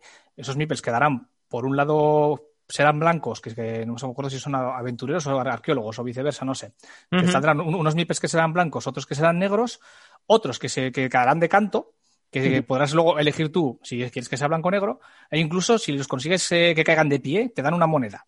O sea, ya, ya solo por, poder lanzar los meeples, ya, eso ya me tiene ganado. Me imagino que en términos de producción, no sé, todavía no he tocado esos meeples, estoy deseando pillarme el juego, pero supongo que serán lo suficientemente gruesos, anchos, ¿no? Como para. Me imagino que, sí, me imagino que los pondrán un poquito más cuadrados para que puedan, pues eso, rodar bien y caer por un lado para caer por otro. Pero bueno, la verdad que esta, esta cosa tan tonta, pues le da, le da un buen toque a este juego, ¿no? Ya no es eh, colocar tus trabajadores sin más, es lanzarlos, a ver, qué trabajadores tienes, de qué color, y en el tablero las zonas eh, están, están limitadas a que puedes poner de un determinado color o de otro. Con lo cual, pues con esas tres eh, sencillas cosas te, queda un juego de colocación de trabajadores, pero con un, con un giro muy, muy majo. Así que, bueno, pues eso, sencillo de reglas, eh, bonito, eh, pues eso, original y creo que, puede ser un, gran aspirante a ser juego de, iniciación, ¿no? O, para iniciar a gente de, aquí, a, de aquí a un tiempo, ¿no? Eh, el que lo haya probado, pues ya sabía lo que hablo y el que no lo puede probar online y que nos cuente a ver qué opina, pero desde luego yo me quedo con él, sí. Sí, en Board Game Arena. Además, eh, además, siguiendo un poco con lo que estás diciendo, Jorge, un juego que lo hemos probado los tres y a los tres nos ha gustado mucho. y yo creo que es un juego que en vivo, en persona, tiene que gustar todavía más, precisamente por el, factor que acabas de comentar de, pues eso de ese, momento, ¿no? De, al principio de cada ronda de lanzar los dados para saber cuántos, los dados no, los meeples, para saber cuántos tienes de un color, cuántos tienes de otro, si te cae alguno de canto. Me parece una, un toque muy original Sí, fíjate que es una, cosa muy tonta, ¿no? Pero sin embargo le da, le, da un toque muy, muy, muy bueno al juego. Porque ya tienes que contar también con, los mipes de los demás, ¿no? ¿Qué les queda? Si vas a poner tú en una puja dos blancos, pues igual hay que estar al loro de los demás cuántos blancos tienen. O sea, la verdad que está muy bien, sí. personalmente eso me, pierde en, en, la, aplicación en Board Arena. Claro claro, tengo que estar subiendo, bajando para ir controlando. Estoy seguro de que esto en una, en una mesa donde, donde puedas ver bien los tableros individuales de, de, todos los, jugadores, eh, creo que funcionará mucho, mucho mejor. Y aún así, como ha dicho Gonzalo, ya nos gustó bastante ¿Sí? Sí, sí. No, no, no hay que olvidar que, bueno, al final las plataformas online no, no son sustitutas ¿no? De, de, los juegos de mesa, pero una de las cosas buenas que tienen es esas que te permiten probarlos, hacerte una idea y, y, lo que estás contando tú, decirte, oye, mira, esto cuando, cuando lo tenga en mesa, porque lo tendré, pues eso va a estar muy bien. Y hablando de plataformas online, voy a hacer un off topic. Dile. Underwater Series disponible en Yucatan. Así, ¿eh? Hostia. Me gustó mucho. y ahí lo dejo. Igual abro alguna partida por ahí con alguna invitación que os pueda llegar. Muy bien, muy bien. Venga, pues si parece bien, continúo yo. Y continúo con otro, con otro euro ligero muy bueno para iniciar y también para iniciar en la colocación de, trabajadores. Estoy hablando de Santiago de Cuba. Un juego de 2011. Eh, el autor es Michael Rienek. Eh, la editorial original es Eger Spiel y en España lo trajo Ludonova, que fue uno de, sus primeros juegos. Eh, yo de hecho lo tengo, lo tengo allí en España y es un jueguito que lo echo mucho de menos. Me gustaría que estuviera aquí. Pero bueno, también lo disfruto mucho en verano, que tengo, tengo allí a mi amigo Arturo, que, es su juego fetiche. Cuando me, tráetelo. A dos, va de maravilla. es un juego de dos a cuatro jugadores y el artista es Michael Menzel, que le da ese, ese toque, ese toquecito eh, tienen muchos detalles muy preciosistas y, eh, eh, da gusto ver, ver, ver, ver cómo están dibujados los personajes y los detalles del, puerto. Como digo, Este juego está ambientado en, la ciudad portuaria de Santiago de Cuba y nos vamos a dedicar a la compra-venta de mercancías para cubrir las demandas de productos de un barco carguero que está esperándonos en el puerto. En cada turno tenemos dos acciones. Lo primero que, podemos hacer es movernos con, nuestro taxi, eh, con ese toque de, coche clásico que, nos hace sentir que estamos, que estamos en Cuba.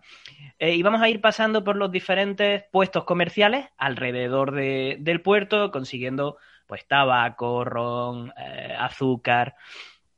Las losetas de, esos comerciantes tienen un color que luego restringirá el tipo de edificio que puedes visitar en la segunda acción, que es donde, donde, eh, donde entra esta colocación de trabajadores.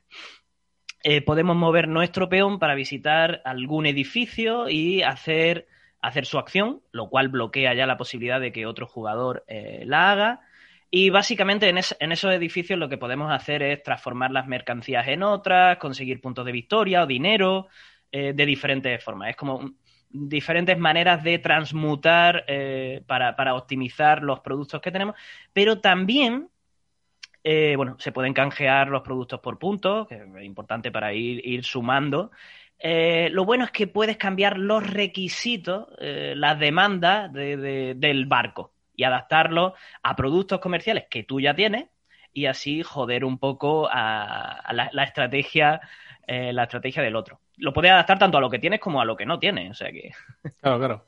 Eh, bueno, tendremos siete rondas, tendremos siete, siete oportunidades para, para, llenar ese barco y aprovecharnos de, de, esa venta y optimizarlo de la mejor eh, manera posible. Para mí, lo mejor del juego es que a dos jugadores va magnífico. E, es como un pequeño reloj suizo con una mm. interacción moderada, pero lo justo como para que tenga la tensión, la tensión justa, la tensión apropiada.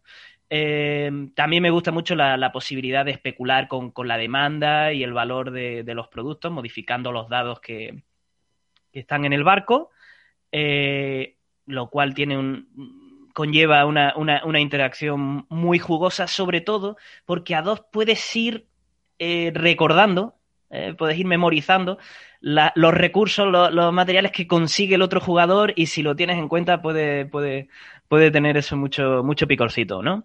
Eh, también me gusta mucho la posibilidad de avanzar el barco, el, perdón, em, eh, de avanzar el taxi, no el barco.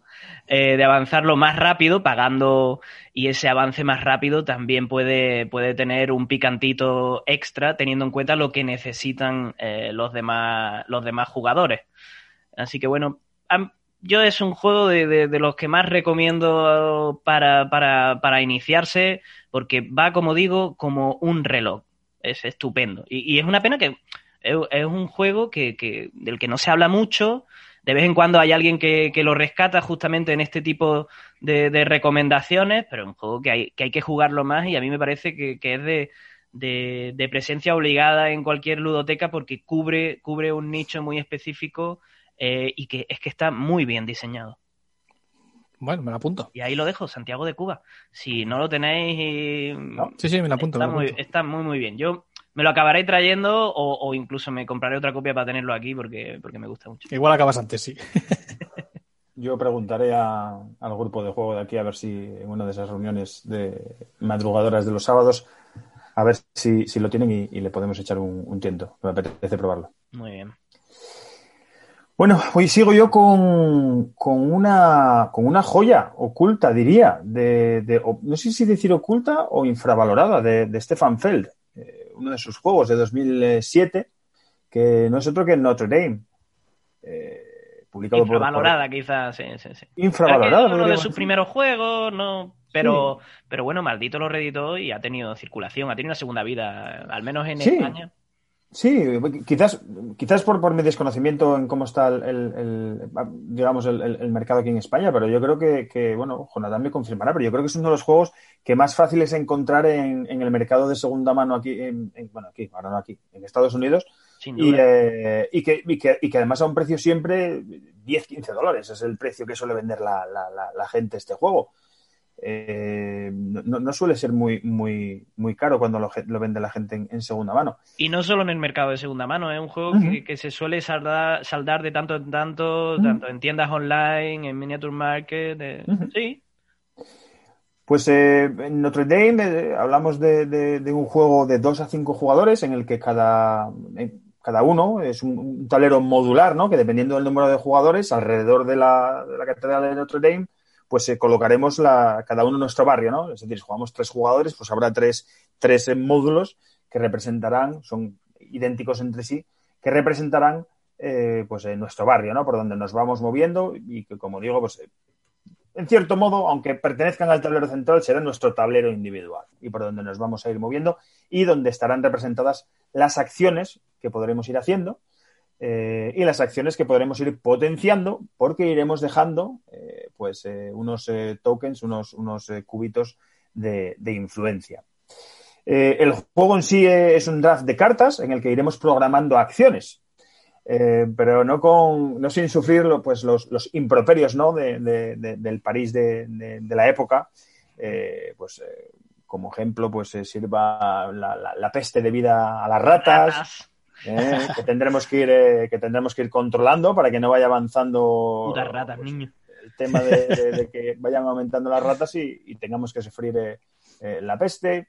iremos haciendo también un set collection de unos de unos de unas losetillas que gracias al, movimiento del carruaje que el carruaje sí que es el único que se puede salir de nuestro tablero individual e ir metiéndose en los tableros de en los barrios de otros jugadores para ir recogiendo estos estos tokens eh, y como decía, también iremos dejando eh, pues, cubitos de influencia que nos ayudará a hacer más potente esa acción cuando, cuando la realicemos. Como bien digo, es un juego que, bueno, igual podríamos considerarlo un pelín avanzado a lo mejor en el sentido de todo lo que estamos ahora mismo hablando, pero yo creo que para iniciados eh, valientes merece mucho la pena. Y a mí es un juego, como digo, que de mis preferidos de, Stefan Feld.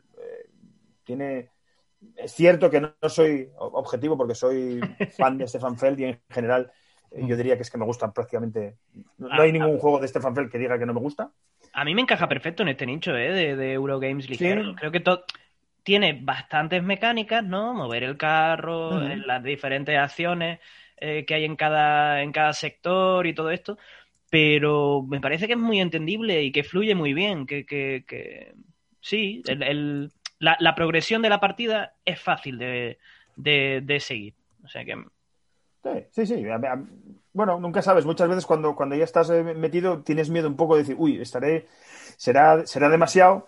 Eh, tienes miedo, ¿no? Cuando, cuando juegas con gente, con gente a lo mejor no tan, no tan metida en el mundo y, tienes miedo a lo mejor de, de, que ya a la hora de explicar el juego, pero, pero sí, yo, yo lo veía como más en ese, en ese perfil. Pero bueno, por si acaso, que, la gente no, no, se eche, no se eche atrás. Y que son recomendaciones. Que... Sí. sí, sí, ya está. Eh, que no estamos obligando a nadie a que se lo compre ni, ni nada por el estilo. Obviamente que, que entiendan la descripción del juego, que miren alguna reseñita, que antes que, lo, que lo prueben, pero vamos, que, que, tampoco hay que sentirse mal, que lo que estamos haciendo es colaborar y, claro, Eh, hablar de juegos que creemos que pueden, que pueden encajar, pero por supuesto desde nuestra propia óptica, que muchas veces perdemos, perdemos esa perspectiva porque ya jugamos a juegos muy complejos y jugamos muy a menudo.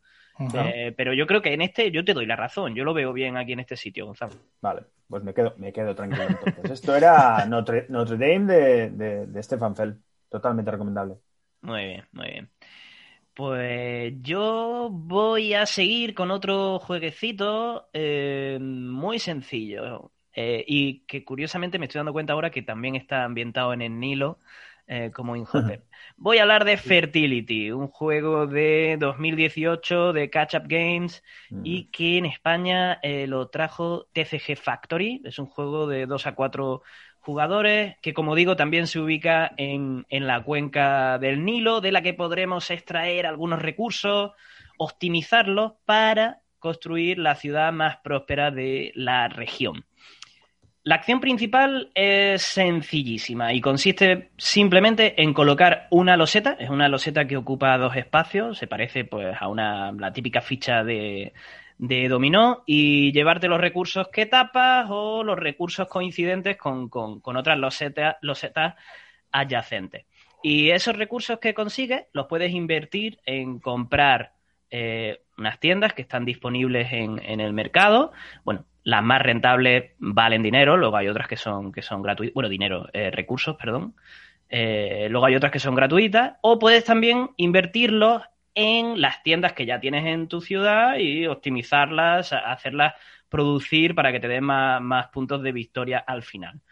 Para mí, lo mejor de este juego es eh, la, una, una, una, de las reglas que tiene a la hora de, colocar las losetas, y es que si colocas una loseta en un sitio en el que queda un único hueco simple, es decir, ya no puedes colocar otra loseta completa que ocupa dos espacios, ahí puedes eh, incluir eh, un monumento. Y en ese monumento, que cada, cada jugador tiene, tiene, el suyo, pues empieza una pequeña competición, ¿no? un toque así de, de mayoría, eh, con, con, con, esos monumentos que le da un toque como de um, carrera, pero es una carrera fría, ¿no? Es como una pequeña guerra fría en plan, ¿vas a poner tu segundo monumento? Venga, pues entonces me está forzando a mí a colocar la siguiente loseta buscando ese hueco eh, que solo se puede cubrir con, con un monumento e ir avanzando en, en, esa, en esa mayoría. Eh, porque la verdad es que los puntos de victoria que, que te da eh, ser el que más monumentos tiene en, en, el tablero, pues está muy bien. Aparte de, de, ese toquecito de mayoría es muy interesante, para mí lo mejor que tiene este juego es la duración, que es súper contenida. En, en, media hora, 45 minutos, dependiendo del número de jugadores, se puede jugar un juego muy vistoso. La producción no es que sea una locura, pero sí es vistoso. La caja quizá es un, es un poco grande, eh, pero bueno, está, está bien producido. Eh, creo que, que funciona, funciona muy bien aquí. Y no sé si tenéis algún otro que queráis mencionar. Yo tengo un par de ellos que, que simplemente por, por, situarlos en el, en el mapa. Yo, yo, tengo uno, sí. sí. Y además viene muy a, a colección de, de, de, lo que acabas de hablar tú, que porque está bien un juego basado en Egipto. Eh, que nos gusta mucho en casa, porque a pesar de que es muy sencillo, a mí me gustan mucho los juegos duros, pero bueno, este juego lo compré por, por la temática y, y, se quedó en la biblioteca pues porque me, me pareció muy majo, que es el eh, Cleopatra y la Sociedad de Arquitectos que además es un juego que hace poco tuvo una, una reimplementación eh, que, que, mejoraba el, el, juego original, uh -huh. pero es que el, el juego de, de, 2006 es que ya era una pasada de producción, o sea, es un juego ambientado en Egipto que te vienen las estatuas eh, egipcias, obeliscos, eh, te vienen columnas, eh, la propia caja del juego es, es, parte del tablero, tú le das la vuelta y hace, las hace de templo, donde vas a ir colocando. ¿Cómo me gusta eso? Es, es, la verdad que es una pasada. Y el juego es un juego muy, muy sencillo. Eh, hay, unas pilas de cartas de las que se van sacando y se van creando montones eh, con recursos y tú en tu turno pues eh, puedes o bien cogerte una, una, pila de las cartas y llevártela o de las cartas que ya tienes gastar cartas y construir esos monumentos. Esos monumentos son comunes a todos los jugadores, con lo cual eh, hay, un límite. Pues por ejemplo hay seis estatuas, eh, dos obeliscos. Una vez que se construyan ya no, nadie más los puede construir y así vas avanzando el juego. Lo, que, lo que tiene, la, la curiosidad que tiene este juego es que algunas de las cartas eh, tienen una, pues, unos toques que se llaman de, de corrupción, ¿no? Simbolizarían que, que bueno, te, te, da muchos recursos esa carta, pero has tenido que hacer algún chanchullo para pa conseguir esos materiales. Entonces tú, ¿vale? Eh, usas esa carta, construyes el monumento, pero te llevas unos toques de corrupción. Esos los metes en unas pirámides que también trae el juego, unas pirámides individuales, y lo que hacen, eh, el toque que me gusta mucho de este juego es que al final de la partida, cuando ya se contabilizan los puntos y se ve quién ha ganado, también se ve quién ha sido el más corrupto. Se levantan las pirámides, se cuentan los toques de corrupción y el que sea más corrupto eh, se lo tiran al, al, al Nilo a que se lo coman los cocodrilos. Con lo cual, puede ser que, que una persona que más puntos o que, que, haya ganado la partida, al final no la gane porque ha usado esa corrupción y se, se, lo, han, se lo, han, tirado al Nilo. Mira, lo mismo en el, que... en el si si en la balanza esta entre lo bendito claro. y lo corrupto Eso hubieran es, sí, acabado lo... tirando el obelisco al, al Nilo, eh, ya, se hablaría, ya se hablaría mejor del juego, seguro. Pues seguramente sí, se habrían, se habrían evitado bastantes. Pero bueno, este, este juego, ya te digo, un juego, juego antiguo eh, que, me, que, nos gusta mucho, eh, muy sencillo, muy sencillo. Ya te digo, es coger cartas o pagar cartas y, y construir los monumentos. Pero con una producción es, es de, lo, de lo mejorcito. O sea, cuando acabas la partida y tienes la caja de, del revés, con, con, las estatuas, con eh, las columnas a los lados, los obeliscos. Bueno, luego también tiene un minijuego arriba de, de colocar tú también ahí unos, unos pequeños eh, anubis para, para, hacer un jardín, eh, un jardín egipcio también. La verdad que es un juego que, yo creo que funciona muy bien a, a, a, gente iniciada, o sea, que se está iniciando. Y, y, lo comento porque eso, porque hace poco estuvo la reimplementación. No me metí en el Kickstarter porque yo creo que con el. Pero, original, ¿y, ¿Has dicho cómo se llama la reimplementación? ¿Se llama igual? O... Creo, eh, creo, que, creo que se llama. Sí, sí, eh, sí, sí, creo que Patra. Yo creo que se llama ¿Es, igual. Creo. ¿Es reimplementación o reedición? Eh, bueno, reedición. Algo? Yo creo que no, la mecánica es todo la misma. Yo creo que está sin más con mejores eh, componentes. Eh, la verdad es que ahora no estoy seguro del 100%, pero lo, lo, miré en su día en Kickstarter para meterme y bueno, no me metí porque ya os digo que la caja original ya traía unas, una producción inmejorable. Pero bueno, oye, el juego pues, se ha vuelto a hablar de él, así que yo también lo comento. Genial. Oye, pues yo no lo he probado, pero por lo que comentas y eso me, me, sí. me lo Luego tiene, muy largo. Tiene también un, un, toque gracioso que es que de la pila de cartas, de materiales que se van haciendo, eh, te pone el juego que lo que tienes que hacer, que yo no lo he visto en ningún otro juego, es eh, coger la baraja, la, el, el, mazo de cartas, coger la mitad, darle la vuelta y barajar. De forma que van a quedar unas cartas boca arriba y otras boca abajo. Y eso le da un toque porque algunas se van a ver y otras no. Entonces ahí, pues, eso, queda, queda bien para, para saber, yo que sé, igual tienes una pila ahí de cuatro cartas, una la ves y otras tres no. Y a la de al lado tiene dos cartas y las dos la ves. Y haces, oye, me llevo, me llevo estas dos seguras, me llevo esta que no sé lo que me va a venir. O sea, la verdad que es, está bastante bien. Sí, el juego se llama, la nueva reedición se llama eh, y la Sociedad de los Arquitectos, que me parece que es lo mismo sí, que has dicho tú. Sí, sí, es sí. Cleopatra y la Sociedad y, de y los los, bueno, bueno, están detrás eh, Bruno Catala y Ludovimo Blanc. Ah, sí, por cierto, no lo he dicho, perdón. Sí, que son, vamos, precisamente me parece que Fertility es de Catala, que acababa de hablar. Eh... Mm, no. ¿Es de Catala, eh, Jonathan? Creo que no, pero no sé por ¿No? qué no he apuntado ¿Fertility no es aquí el... No tengo apuntado aquí el... A ver, vamos a mirarlo. Venga, vistazo rápido a la BGG. Corre, corre, corre, corre. No, no, no, no es, no es. Es de Cyril Leroy. Pues sí, perdón, que no había apuntado el... el... No, no, no. No sé por qué ah. lo asociaba yo a, a Bruno Catala también. Porque, bueno, quizás por el ser. King Domino, que, que tiene también esta, uh -huh. estas fichas que ocupan dos espacios. Se parece, e, está dentro del nicho de, de juegos familiares que últimamente Bruno Catala y, uh -huh. y compañía están, están implementando. Pues eh, 350 mil dólares, algo más de 350 mil dólares que se han sacado en la, en la nueva campaña de Kickstarter de esta reedición de, del Cleopatra. Casi está nada. bastante bien, está bastante casi, bien. Casi 4 mil eh, backers. Bueno, está muy bien, está muy bien. Y pues lo, lo, lo, pongo en el radar. Muchas gracias, Jorge, por, por esa recomendación. A ver, yo por mencionar muy brevemente, porque pff, podría incluir. A mí me gusta mucho el Kingdom Builder, eh, que es un juego eh, de 2012 de, de Donald Baccarino.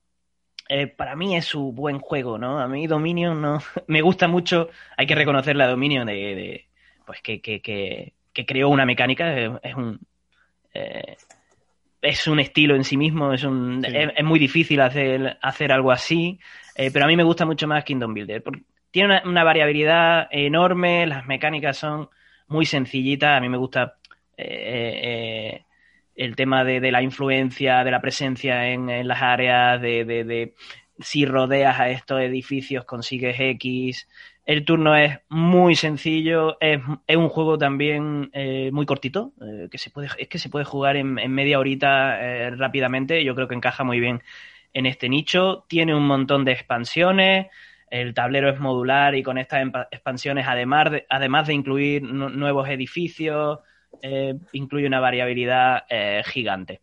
Y el otro juego que a mí me gustaría mencionar, este sí que creo que, que es uno de los grandes olvidados en, en este nicho de, de, Eurogame ligero, es la era del carbón de, de, Kramer y Kiesling, que tiene un mecanismo que a mí me gusta muchísimo, ¿no? Este ascensor que mm, es un mecanismo, es un gadget casi, ¿no? Con el que se van extrayendo los minerales y llevando, y llevando a la superficie, a mí me, me gusta mucho. Es cierto que mucha gente dice, bueno, es que es un juego muy oscuro. Bueno, a ver, eh, estamos hablando de, de minería, eh, estamos hablando de, del carbón, o sea, tampoco esperes ahí un festival de colores y...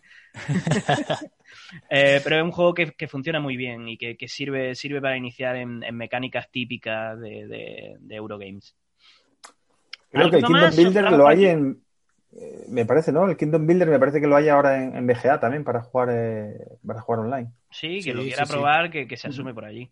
Además, que es que eh, en, las ilustraciones tiene un grado de abstracción muy grande, por lo cual en, implementado digitalmente funciona bien, porque tampoco es que te estés perdiendo detalles o funciona, funciona bien ahí en, BGA, ¿no? ¿Dónde está? BGA, sí, la, la Working Marina. Sí. Muy bien. Cerramos, los, los, Eurogames ligeros. Aunque, aunque, como bien has dicho, hay muchísimos otros, pero bueno. Yo creo que has quedado un, buen, no sé, un buen repertorio. Sí, sí. Venga. Pues abrimos un, una, un, nuevo, aquí una nueva cajón desastre donde vamos a meter algunos juegos más temáticos, de deducción, juegos de faroleo, que, que, tienen, tienen un componente ahí de negociación, de storytelling, eh, que, que, yo creo que funcionan también muy bien para iniciarse, ¿no? Porque eh, a todo el mundo le gusta el cachondeillo, no a todo el mundo se le da bien. Yo creo que estos juegos también hay que ponerlos en valor, ¿no? Eh, sí. siempre, siempre se valora como, como eh, los juegos abstractos o los, o los, Eurogames, ese tipo de, de, cálculo matemático, de cálculo de probabilidades como, como eh, el tipo de, inteligencia más hegemónica, las, competencias eh, que más se valoran a, nivel, no sé, a nivel popular, pero oye, también hay que poner en valor la capacidad de negociar, de adaptarte, de la retórica, de, implementar ahí un discurso convincente. Eh, de, tirarte el rollo y de, mentir como un bellaco. Claro, claro. Y son habilidades que hay que poner en valor. O sea, la competencia eh, verbal, eh, la negociación, que, de hecho son juegos que también se implementan mucho en el ámbito educativo porque hay que enseñar a que los niños argumenten, a que defiendan sus opiniones, a que lleguen a acuerdos, a que negocien, a que pacten. Yo creo que son, que son juegos que en algunos casos entran dentro del nicho de los party games, pero, mm. pero en cualquier caso creo que funcionan bien eh, para, iniciar a gente en el mundo de los juegos de mesa modernos. Eh, Gonzalo, ¿empiezas tú? Venga, empiezo yo y además concretamente con, con, una, digamos, parte de toda este, esta sección que queremos hablar, que son los roles ocultos, ¿no? Sí. Yo quiero empezar con, el One Night eh, Ultimate Werewolf, bueno, el último hombre lobo, que es ni más ni menos que pues una implementación, ¿no? Así más, más moderna del hombre lobo de Castro Negro. Eh, me salió hasta el acento gallego y, que aquí en este caso particular, este, este, esta edición del 2014, lo bueno que tiene es que viene implementada para poder jugar con, una aplicación en la tablet, ¿no? Entonces, eh, lo bueno que tiene es que si, si alguna vez habéis jugado a, este juego o similar, es que uno tenía que ser el narrador. Narrador, sí. Eh, todos cierran los ojos, eh, ahora solo abren los ojos el hombre lobo y el. Entonces había uno que nunca podía jugar. Eh, pues con la tablet, pues puede jugar todo el mundo, porque es la propia, la propia aplicación la, que va dictaminando y la que va narrando y la que va diciendo quién puede abrir los ojos, luego ya dice quién puede hablar, quién no puede hablar, quién, a quién ha matado el hombre lobo, si tenemos algún sospechoso, porque al final va de eso el juego, ¿no? De saber, de descubrir quién es el, el, hombre lobo, el asesino. Y, un juego, pues obviamente, que, puede abarcar pues eh, gran número de jugadores, porque va desde 3 hasta 10. Y eh, quizás la pega que le puedo poner, si es que tiene alguna, es que es muy grupo dependiente. Yo creo que es una pega general a todos los, juegos de roles ocultos, porque como haya un, jugador que no le vaya mucho este tipo de, juegos, te puede boicotear y, y, estropear la partida entera, ¿no? Entonces, pues bueno, eh, hay otros que, bueno, pasan más desapercibidos eh, y no están tan dependientes ¿no? de los jugadores, pero en este caso particular, eh, pues bueno, y además hablaremos, creo que Jonathan hablará después de, uno muy, muy interesante en el que en el que nos lo pasamos pipa y donde todo el mundo, pues al final necesitamos que todos se metan en el papel que les ha correspondido, ¿no? Se reparten unos, unos, unos personajes, ¿no? Unos roles a cada uno y, claro, todo el mundo tiene que, meterse en él y, representarlo. Si, si, no está muy por la labor alguno, claro. pues es difícil, como digo, pues eso, descubrir al asesino o descubrir a, o saber quién es quién, ¿no?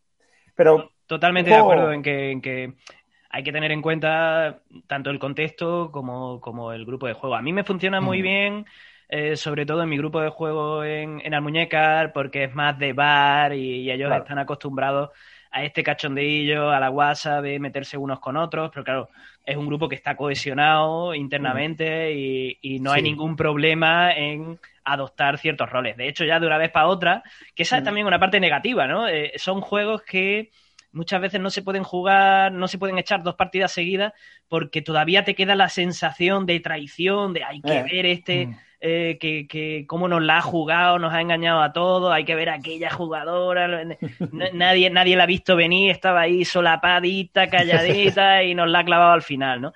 Eh. Eh, pero, pero si das con el grupo adecuado funcionan de maravilla. venga, ya que, me, ya que me pasa la pelota, continúo con dos juegos que dependiendo de, de qué te guste más, la ambientación, el tema, pues mm, creo que son bastante homologables, aunque yo prefiero Secret Hitler, pero también voy a hablar de la Resistencia Avalon, que es un juego de 2012, eh, bueno, que yo creo que vino a arreglar, bueno, es la reimplementación también de, de de la Resistencia, eh, viene a arreglar el fallo que tenía el hombre lobo de Castro Negro y es que alguien a los cinco minutos de partida se podía quedar fuera y si la partida se, alargaba una hora, eh, pues una persona que se quedaba una hora sin jugar, ¿no? Y la eliminación de jugadores ya suele ser una, mecánica que se está dejando fuera de los juegos de mesa modernos, porque no cool, man, no, no nice.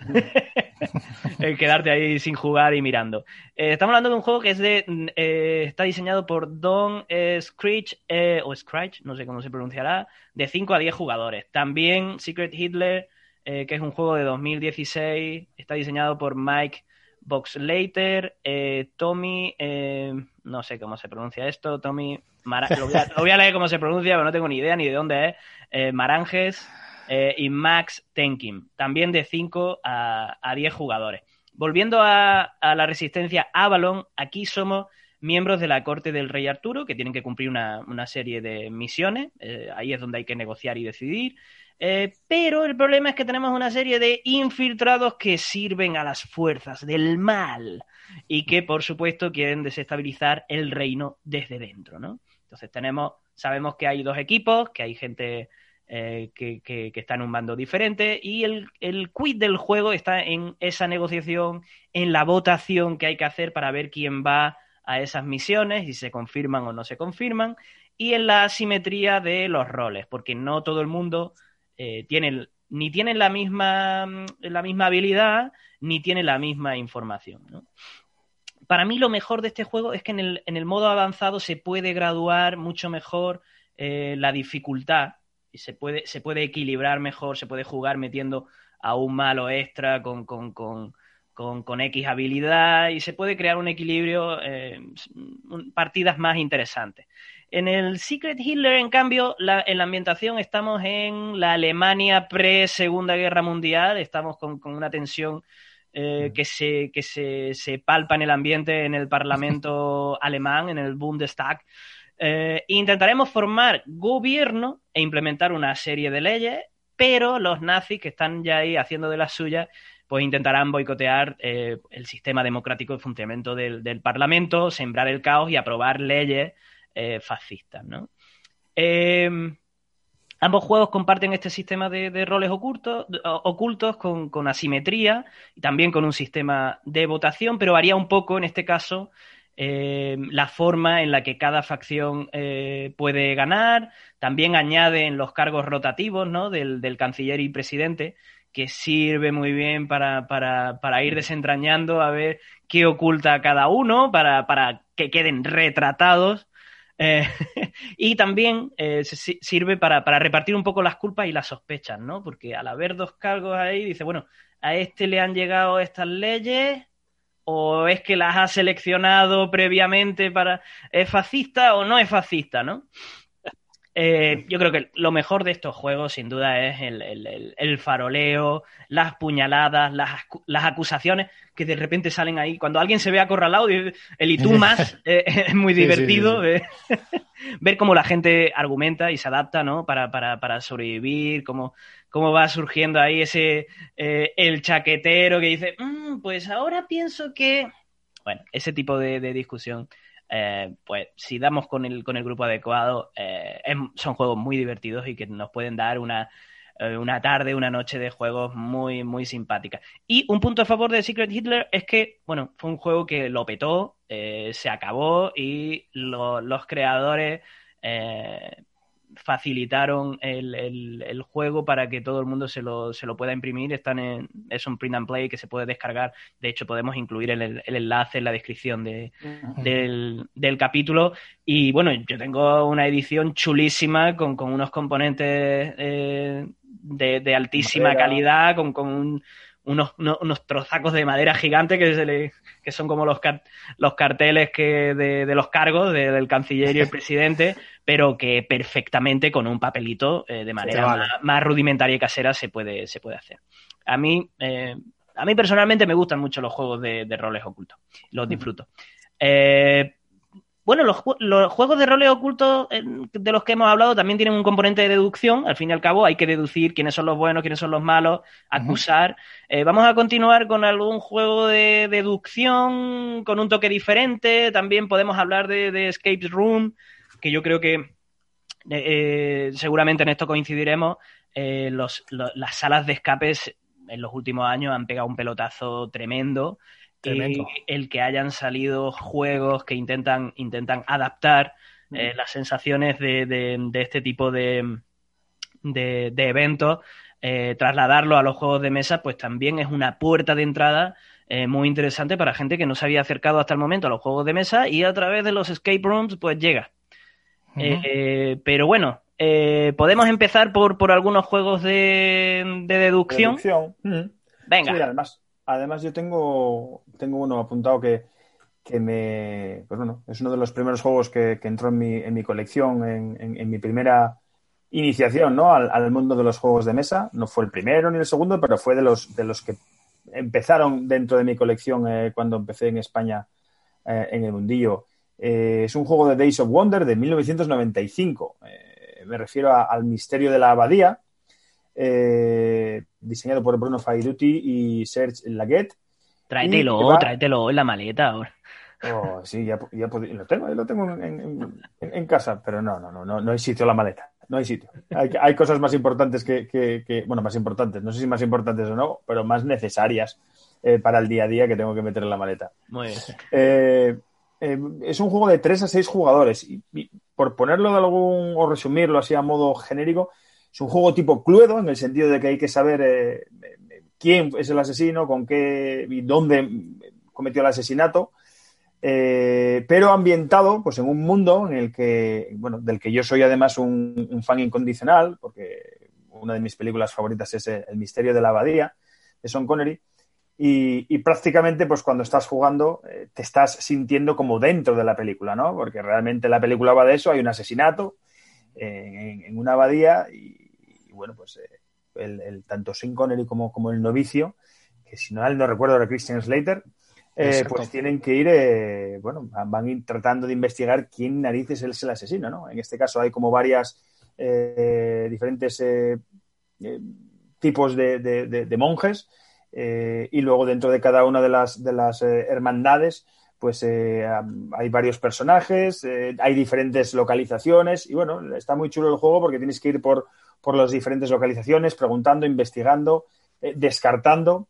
Y, eh, como digo, pues bueno, eh, si, juntas todos los factores de, que te gusten los juegos de deducción y además te guste el, pues esa, ese ambiente ¿no? de, lo que es el nombre de la rosa, pues es un juego que puede encajar muy, muy bien. Y además, eso, cada uno tiene su, su, su blog en, el que va tachando quién sabe que no es, que no puede compartir con el otro para no dar pistas, porque obviamente el que primero acierta quién es el asesino, dónde fue asesinado, pues eh, es el que gana la, que gana la partida. juego muy chulo y como siempre excelentemente producido por, por Days of Wonder.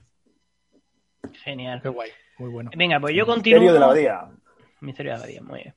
Eh, yo continúo con un juego español de 2016, Incómodos Invitados. Es un juego diseñado por Ron Gonzalo García. Los artistas son Samuel Gonzalo García, que supongo que será el hermano o familiar, eh, y Laura Medina Solera. Es un juego de 1 a 8 jugadores lo cual está muy bien para, para, para este tipo de eventos familiares, eh, aunque según la comunidad autónoma en la que estemos ahora hay que reducir el número de, de jugadores.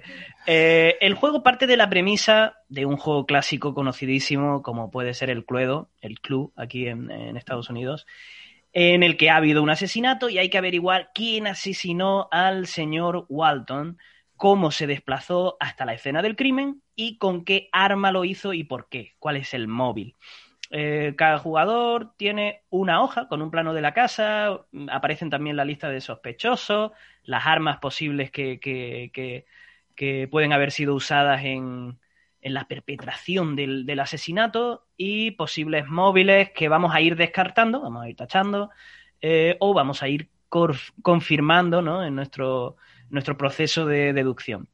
Eh, lo bueno es que el juego, pues, parte de esa idea del Cluedo, como decía, pero está implementado con mecánicas más actuales. Eh, lo primero que puede hacer el jugador activo es pedir información sobre dos sospechosos, eh, dos lugares o uno de cada, puede ahí intercalar. Eh, y la mecánica que le da esto el saborcito es que, bueno, a través de, de, un draft eh, podemos decidir qué cartas que contienen, que contienen pistas, información clave para resolver el caso, qué cartas queremos pasar al resto de jugadores y cuál queremos eh, conservar. Y en, algún momento tenemos que empezar a pasar, no, no, no podemos eh, ser ahí muy, muy conservadores y acaparar la información porque si no circula, eh, pues el juego pues no funciona. Evidentemente la información no es gratis y los jugadores le pueden dar un valor a esa información del 1 al 3 y el jugador activo tiene que elegir con cuál de esa información que le ofrecen se queda y pagar su valor también en número de pistas. Es decir, ¿tú crees que tu información vale 2? Bueno, pues yo te doy estas dos, la pago, me la quedo y ahí está la chicha del juego, ¿no? En saber medir el valor de tu información de manera correcta y posicionarte así como un confidente fiable. Eh, para, para, que te pasen la información bien y se creen como... Hay una especie de, de, acuerdo, ¿no? Entre, oye, si yo te ayudo, tú me ayudas y al final así va circulando bien, bien la información. Un juego muy divertido, muy entretenido y lo mejor de todo yo creo que es la variabilidad del juego. Hay, hay muchísimo material extra que los propios autores han subido a, a la web, creo que también está en la BGG disponible. Eh, y bueno, es uno de los juegos españoles así más internacionales. Eh, por aquí funciona, funciona muy bien, se puede encontrar en las tiendas. Eh, en The Dice Tower le dieron también un. lo recomendaron, le dieron su sello. O sea que para mí es un juego muy recomendable dentro de, de, de estos juegos de deducción más familiares y, y rollo party, ¿no? Y podemos cerrar aquí hablando de algún, como decía al principio, de, de los escapes. Eh, yo mm yo voy a recomendar Escape Tales, el, el despertar, bueno, toda la gama de, de, Escape Tales, que parece que van a ir saliendo año tras año. Eh, el primero es de, de, 2018, luego salió en 2019 eh, Low Memory, que en español lo tradujeron por Sin Memoria, y también va a haber, eh, o ya, ya, ya se debe estar traduciendo a punto de salir, si es que no ha salido, también en, en español. El autor es Jacob Caban, eh, Matt Denbeck, eh, Bartot, eh, uf. Madre mía, siempre me cojo los más, los más complicados. Los más complicados, sí, sí, sí. Un juego colaborativo de 1 a 4, eh, publicado originalmente por Board and Dice y en español eh, TCG Factory y también los chicos de Fractal en Chile. Eh, para mí, yo es el escape room que creo que, que, ha encontrado mejor el equilibrio entre la carga narrativa que suelen tener eh, eh los escapes eh, y la pulsión por resolver estos rompecabezas que, que, son un poco más abstractos, que, tienen que ver más bien con acertijos y con, con, con, puzzles. ¿no? Lo mejor es cómo implementa una especie de relato proto-hipertextual en el que tenemos que ir eligiendo unos itinerarios eh, cuando se llega a, un, a, un, a, una parte narrativa nodular, una parte importante, eh, tenemos que, tomar un camino y abandonar otro. Eso hace que, dejar esas partes de atrás hace que también tenga varios finales. Hay, creo que son seis en total los que tiene. Eh, y bueno, pues le da cierta rejugabilidad que es algo de lo que adolecen otros escape rooms, ¿no? lo juegas, te lo pasas, lo resuelves y ya pues o lo regalas o lo revendes o, o, te hmm. esperas a que pases 10 años y que no te acuerdes de los detalles del juego, ¿no? Para poder jugar. No sé si, si vosotros habéis jugado a otros escape rooms que, que, queráis recomendar. Bueno, yo he jugado a, al Exit, bueno, uno de los Exit, y, y la verdad que, que, lo pasamos bastante bien. Son, yo creo que son juegos que, que eh, son muy baratos, están, son un formato de, de, caja así muy, muy asequible, eh, están bien, no sé, están bien tematizados y yo creo que para, para una reunión de, de, amigos así que puedas eh, comprar un jueguito de estos, sacarlo y pasarte tus buenas dos horas o lo que, lo que, lo que sea que duréis eh, pues eso, deduciendo, investigando. También, también hay, te tiene que gustar, ¿eh? No todo el mundo le gusta esta cosa, ¿no? De, resolver problemas. Pero, pero sí, yo creo que los, los Exit y los Unlock son juegos que, que, pueden ir muy bien, ¿no? Para, para la gente que, que, se está iniciando, ¿no? Son, lo que como dices tú, son juegos que están a medio camino, ¿no? Entre el juego de mesa y el, y el skate room, ¿no? De, que se ha puesto tan de moda. Así que sí, yo creo que se podría recomendar. Sí, ya que ha dicho lo de la duración, eh, los, los Escape Tales son un poquito más largos, aunque también hay un sistema para ir guardando partida y retomar la, Está perfecto eso. Cuando, cuando quieras, vas haciendo, vas resolviendo escenarios y te puedes plantar y continuar en cualquier otro, otro momento. Yo eh, mm, me gustan más, si tuviera que elegir entre Exit y Unlock, que esa empieza a ser otra, otra nueva pregunta de consulta en, en los grupos de Facebook sobre juegos de mesa. Yo me quedo con los Unlock. Eh, creo que también tanto el Unlock como el Escape Tales implementan. Mm, hay una parte que se resuelve, que está muy bien implementada con, la aplicación, con la página web, que te ayuda y te, va confirmando si vas haciendo las cosas bien. Eh, y también me gusta el Unlock porque, bueno, incluyen en cada caja tres, tres, eh, tres, historias, tres historias que, que resolver con diferentes Hmm. Eh, diferente nivel de dificultad y también parece que, está viendo cierta progresión desde las primeras cajas en, eh, van, van incluyendo mecánicas nuevas. No quiere decir que haya que, empezar por la primera y continuar, pero sí que, están creando cierta, cierto legado eh, y evolución y progresión en, las mecánicas que van incorporando. Está muy bien. Venga, pues abrimos un mini bloque de, juegos con, temática más de aventura, dungeon crawlers y, todo este tipo de, universo medieval fantástico que, seguro que también son, son muy atrayentes para, empezar y así no todos son cubitos y, tabaco, ron y azúcar. Eh, venga, yo voy a empezar con, con un jueguecito que lo podríamos haber puesto perfectamente en el anterior capítulo, dentro de Files, pero preferir reservarlo aquí en, esta temática de aventuras. Eh, voy a hablar de Dungeon Riders. Es un juego de 2011 que, sacó, sacó en España Homolúdicos eh, y en 2018 reeditó De Beer, que, que, compró Homolúdicos. Es un juego de Phil Walker Harding.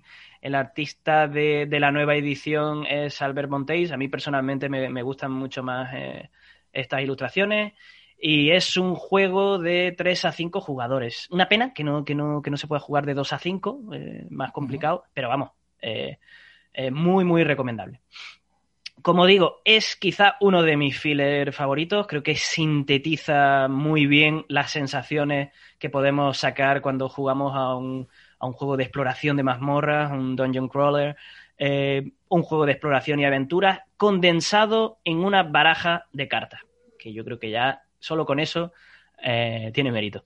Hmm. Eh, como digo, con las propias cartas se representan las diferentes habitaciones de, esta, de este calabozo, de esta mazmorra, y las vamos a ir descubriendo poco a poco, jugando, jugando nuestras cartas para que los diferentes personajes consigan o, diferentes objetos, herramientas, armas que, que, le puedan incrementar la, la fuerza para luchar con, contra los monstruos que, que, vayan surgiendo. Pero también hay, hay muchas trampas, ¿no? Hay, hay dificultades en, en, esa mazmorra que pueden también equilibrar el juego por si alguien eh, se estaba viniendo, viniendo muy arriba. Eh, el juego yo creo que tiene una, una, gestión de mano muy interesante para entendiendo lo que es, que, que es un filler. Eh, y a mí lo que más me gusta es la selección simultánea de, de, acciones. Creo que eso le da mucha emoción, ¿no? Porque todo el mundo está intentando medir lo que va a jugar, lo que van a jugar los demás, eh, intentar reservarse las mejores cartas. Nunca sabes cuándo es el, momento más oportuno y en esa tensión, eh, pues está la gracia del juego. También es interesante señalar que es un juego que tiene una variante táctica que justamente lo que hace es eliminar esto, esta selección simultánea. Entonces va en orden, cada uno eh, saca la carta que quiere, que, quiere, que quiere jugar y entonces los demás van decidiendo en función de lo que ya hay sobre la mesa. Eh, aquí hay más tensión. Pero para mí es una, es una es una variante menos divertida, ¿no? Le quita, le, esa, le quita un poco la gracia, ¿no? Sí, sí. Pero está muy bien, para quien no le guste eso, para quien quiera controlar justo eso, eh, pues está bien también tener en cuenta esa variante. Para mí es un juego con mucho puteo, con mucha interacción, con unas ilustraciones súper chulas. Y es que, sinceramente, no sé qué más se le puede pedir a un, a un jueguecito tan chico en, eh, de, de, de, caja pequeña, ¿no? Me gusta mm. mucho. Dungeon Riders. Está muy bien, está muy bien. Bueno, pues yo siguiendo con, con las aventuras, creo que, que, no podía faltar este juego del que voy a hablar en, en las recomendaciones. Yo creo que es un, anime y, y, es el, el Clank, una, una, aventura de construcción de mazos. Eh, ya lo hablamos en, en, uno de los programas también, pero bueno, le, damos un repaso. Juego de, de 2016, eh, diseñado por Paul Denen eh, y publicado por eh, Renegade, ¿no? Y en España por Devir. Y bueno, este juego pues nos plantea eso, la, la, la intrusión de, unos aventureros en, una mazmorra en, la que hay una dragona y, se, se, maneja con un, con, un, sistema de deck building. O sea, sé que tú vas, empiezas con tu mazo sencillito, vas comprando cartas y ese mazo pues cada vez se hace mejor. Eh, tenemos cartas, eh, las principales son eh, cartas que te dan diamantes para comprar otras cartas, cartas que te dan botas eh, para moverte por la mazmorra y cartas que te dan espadas, pues para enfrentarte a los, a los bichejos que te vayan por ahí saliendo. Y con estas tres eh, cositas sencillas, aunque luego obviamente tiene más, pues se crean unas partidas súper divertidas de, de, de, ir avanzando en la mazmorra, ir bajando por ella. Cuanto más abajo eh, llegues, mejores son los tesoros. Pero claro, en este juego eh, hay que saber salir y hay que saber parar a tiempo y hay que saber decir basta. Como diría y... Trambólico, hay que saber subir y bajar. Eso es, hay que saber subir y bajar. Eh, exactamente. En este caso, bajar y subir. Y porque, claro, como digo, lo bueno está más, más abajo, pero cuanto más abajo bajes, más te cuesta volver. Entonces, claro, es un juego que, que puede, puede durar súper poquito. Si de repente uno arranca a correr a escaparse de la mazmorra, igual todos van detrás, o puede haber un montón de valientes que intenten llegar más abajo jugándose el, el que te maten y abandonar la partida. Entonces, pues eh, como digo, es un, es un juego a mí me encanta. Yo creo que todas las partidas que he echado a todo el mundo que, que ha sido la primera vez que he jugado ese juego, a todos se lo han apuntado me, algunos lo ha comprado incluso, o sea que no podía faltar este, este clank en, en nuestro, nuestro programa de recomendaciones. Sin duda, es un más. Eh, es un más muy sí. bien producido eh, y ese componente de, de, de, de, tentar tu suerte, de push your luck, sí. baja un poquito más, uy, cuando ves a alguien que ya está saliendo, ahí aprietas sí, el culo y tiras para arriba. Ese momento en el que sabes que es tu último turno y que estás justamente debajo de medio de las catacumbas y que solo necesitas, solo necesitas una bota. Una sola bota para poder salir a la superficie, te coges tus cinco cartas, por Dios bendito que salga una bota. bota sí, sí, sí, es maravilloso, esas tensiones buenísimas, las cartas que ese, te van saliendo. Uf. Ese componente épico, es verdad que no tiene dados, no tiene esta cosa no tiene de, dado, de, los, no, no, de, los, juegos temáticos tradicionales, es con cartas, pero también sí. tiene esa cosa, como no me salga, estoy jodido, ¿no? Yo recuerdo una mm. partida contigo, Gonzalo, en, que es épica, o sea, es que ese momento mm. de, me ha sí, salido la bota justo como quería, igual que también te puede mm. pasar que no salga. Que lo, que lo juegues todo a esa, a esa, a esa última mm. mano y que no te salga y que te quedes eh, ahí inconsciente en, en tierra de nadie. Es, yo creo que es uno de estos juegos que a mí por lo menos eh, cuando lo acabo siempre me apetece echar otra. Suele ser porque casi siempre pierdo, eh, pero, pero, pero eso no, no, no, me quita las ganas de decir, hostia, eh, yo quiero jugar otra vez a esto, a ver si lo puedo hacer mejor. Y bueno, lo hemos puesto aquí, pero es que realmente pues, es perfectamente sí, familiar. Sí, sí. O sea, es que... familiar, sí, sí, sí. Eh, venga, pues, pues continuamos. Mira, yo voy a, voy, a, voy a añadir otro, el Wildlands. Es un juego de 2018 de Martin Wallace, Wallace perdón, eh, que, que, justamente es un autor que, que, que todos situamos en, en, Eurogames clásicos, como puede ser Brass, eh, pero que de repente aquí nos sorprendió con, un juego en el que, a ver, realmente es un juego estratégico, ¿no? Aunque, aunque está ambientado en, es un juego de aventuras, evidentemente, pero tampoco se puede clasificar como un juego temático, ¿no? O, un, o una Mary, eh, porque tiene un, tiene un componente de, de, gestión muy estratégico. Pero bueno, yo quería, quería colocarlo por aquí. Es un juego que, ha publicado Spray Games que, se caracterizan por tener una producción excelente. Eh, un juego para dos a cuatro jugadores, pero que también tiene, eh, tiene un tablero especial que, que se puede comprar exclusivo para dos que funciona incluso mejor. Bueno, pues en Wildlands, eh, Wildlands nos lleva a un universo medieval fantástico en el que reina el caos y tendremos que competir, ¿vale? No es un juego cooperativo, tendremos que competir por convertirnos en los héroes que restituyan el orden. Y eso es lo que tiene de, de temático, tiene esta ambientación medieval fantástica, pero como digo, el juego es bastante, bastante estratégico. Se trata de un juego de escaramuzas, es decir, a quien no le guste la interacción directa, que no se meta aquí, ¿eh?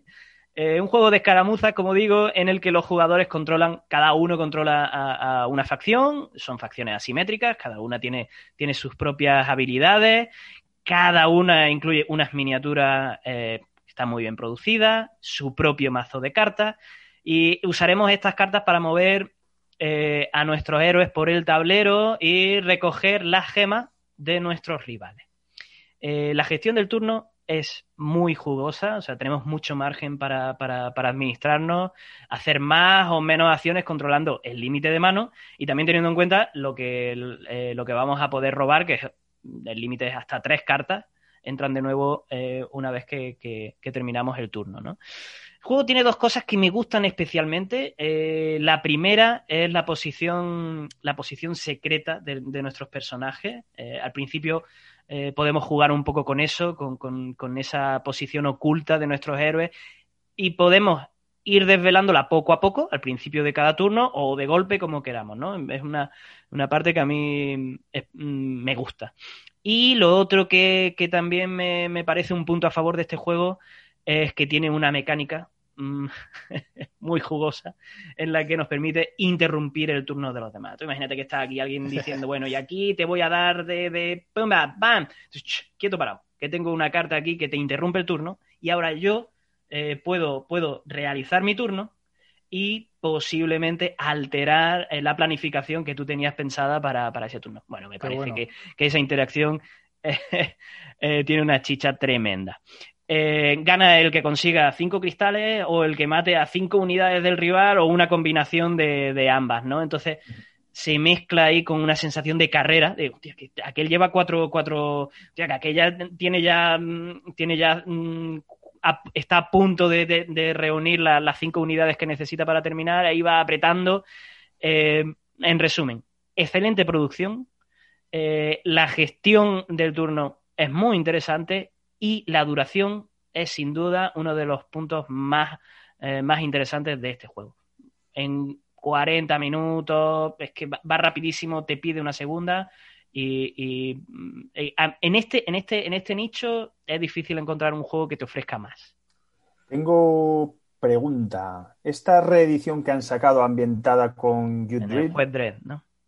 Eh, es, eh, es, el mismo juego, pero con diferentes personajes eh, y una, obviamente, ambientación en el, en el universo de Juego de o, o, cambia alguna decir, o es más complejo, menos complejo. Mm, ya, no te puedo confirmar porque no lo he jugado. Lo que he escuchado es que sí, es básicamente el mismo, juego, solo que con diferentes. Pero no sabría confirmarte ahora mismo si, si hay algún cambio en las mecánicas o. A mí me mola, es que me mola mucho el, el, universo este de, de también. Genial. Pues, por, lo, por lo pronto, en la ambientación, mucha gente daba ya por, por cerrado Wildlands, pero, pero sale, sale próximamente una nueva expansión que seguramente pues eh, habrá un impulso renovado sobre, sobre este juego. Pero no te puedo decir sobre el otro, no lo he probado, Gonzalo. Nada, pues probaremos este, que ya que lo tienes. Mira, te... Lo estoy, viendo ahí detrás, además. Claro, aquí está. Lo jugamos un día y si te gusta, pues píllate el otro, el de juez. Sí, pues sí. Eh, yo ya no tengo ninguno aquí que, añadir. No sé si. No. ¿Pasamos a cooperativos? Venga. Venga, así de manera sintética. Eh, un cooperativo también, que ese sí que es verdad que está en casi todas las recomendaciones. eh, que es también un cooperativo filler. Se van colando eh, los fillers también por aquí. Hanabi, un juego de 2010 diseñado por Antoine Bauzat. creo que en España lo distribuye Asmodee. el tema aquí sí que está pegado. Se supone que somos artificieros, que, tenemos un desastre tremendo porque se nos han mezclado eh, pólvora de diferentes colores y tenemos que ordenarlas, ¿no? Eh, ¿Cuál es el quid del juego? Bueno, pues que vamos a todos los jugadores tienen una mano, pero no la pueden ver, no ven sus propias cartas, eh, se muestran a, los demás. Y bueno, pues los jugadores pueden ver las de los demás, pero no la suya propia. Y entonces también lo otro interesante que, aporta este juego es que la información que puedes dar está restringida. Es decir, en cada turno tenemos que elegir si jugamos una carta, eh, que lo que haremos es ir ordenando eh, las cartas por montones de colores y en orden ascendente. Y también podemos elegir si queremos, eh, lo otro que podemos hacer es dar información a otro jugador. Esas son las dos elecciones. Pero la información que damos está restringida en color o número. Si le damos información sobre el color de alguna de las cartas, ya no podemos hablar de el número. Y eso es el turno, ¿no? Eh, las pistas son limitadas, eh, vienen con, el juego viene con unos tokencitos que, podemos ir ganando, podemos ir, al final decidimos cuándo, cuando es un buen momento para gastar un nuevo token de pista y dar información. Bueno, eh, yo es un juego que quemé en su día y que quemé en su día también porque es muy fácil hacer trampa. Es muy complicado echar una partida y decir, oye, ya, has dado más información. No guiñes el ojo, no muevas tanto la cabeza, estás dando información de más.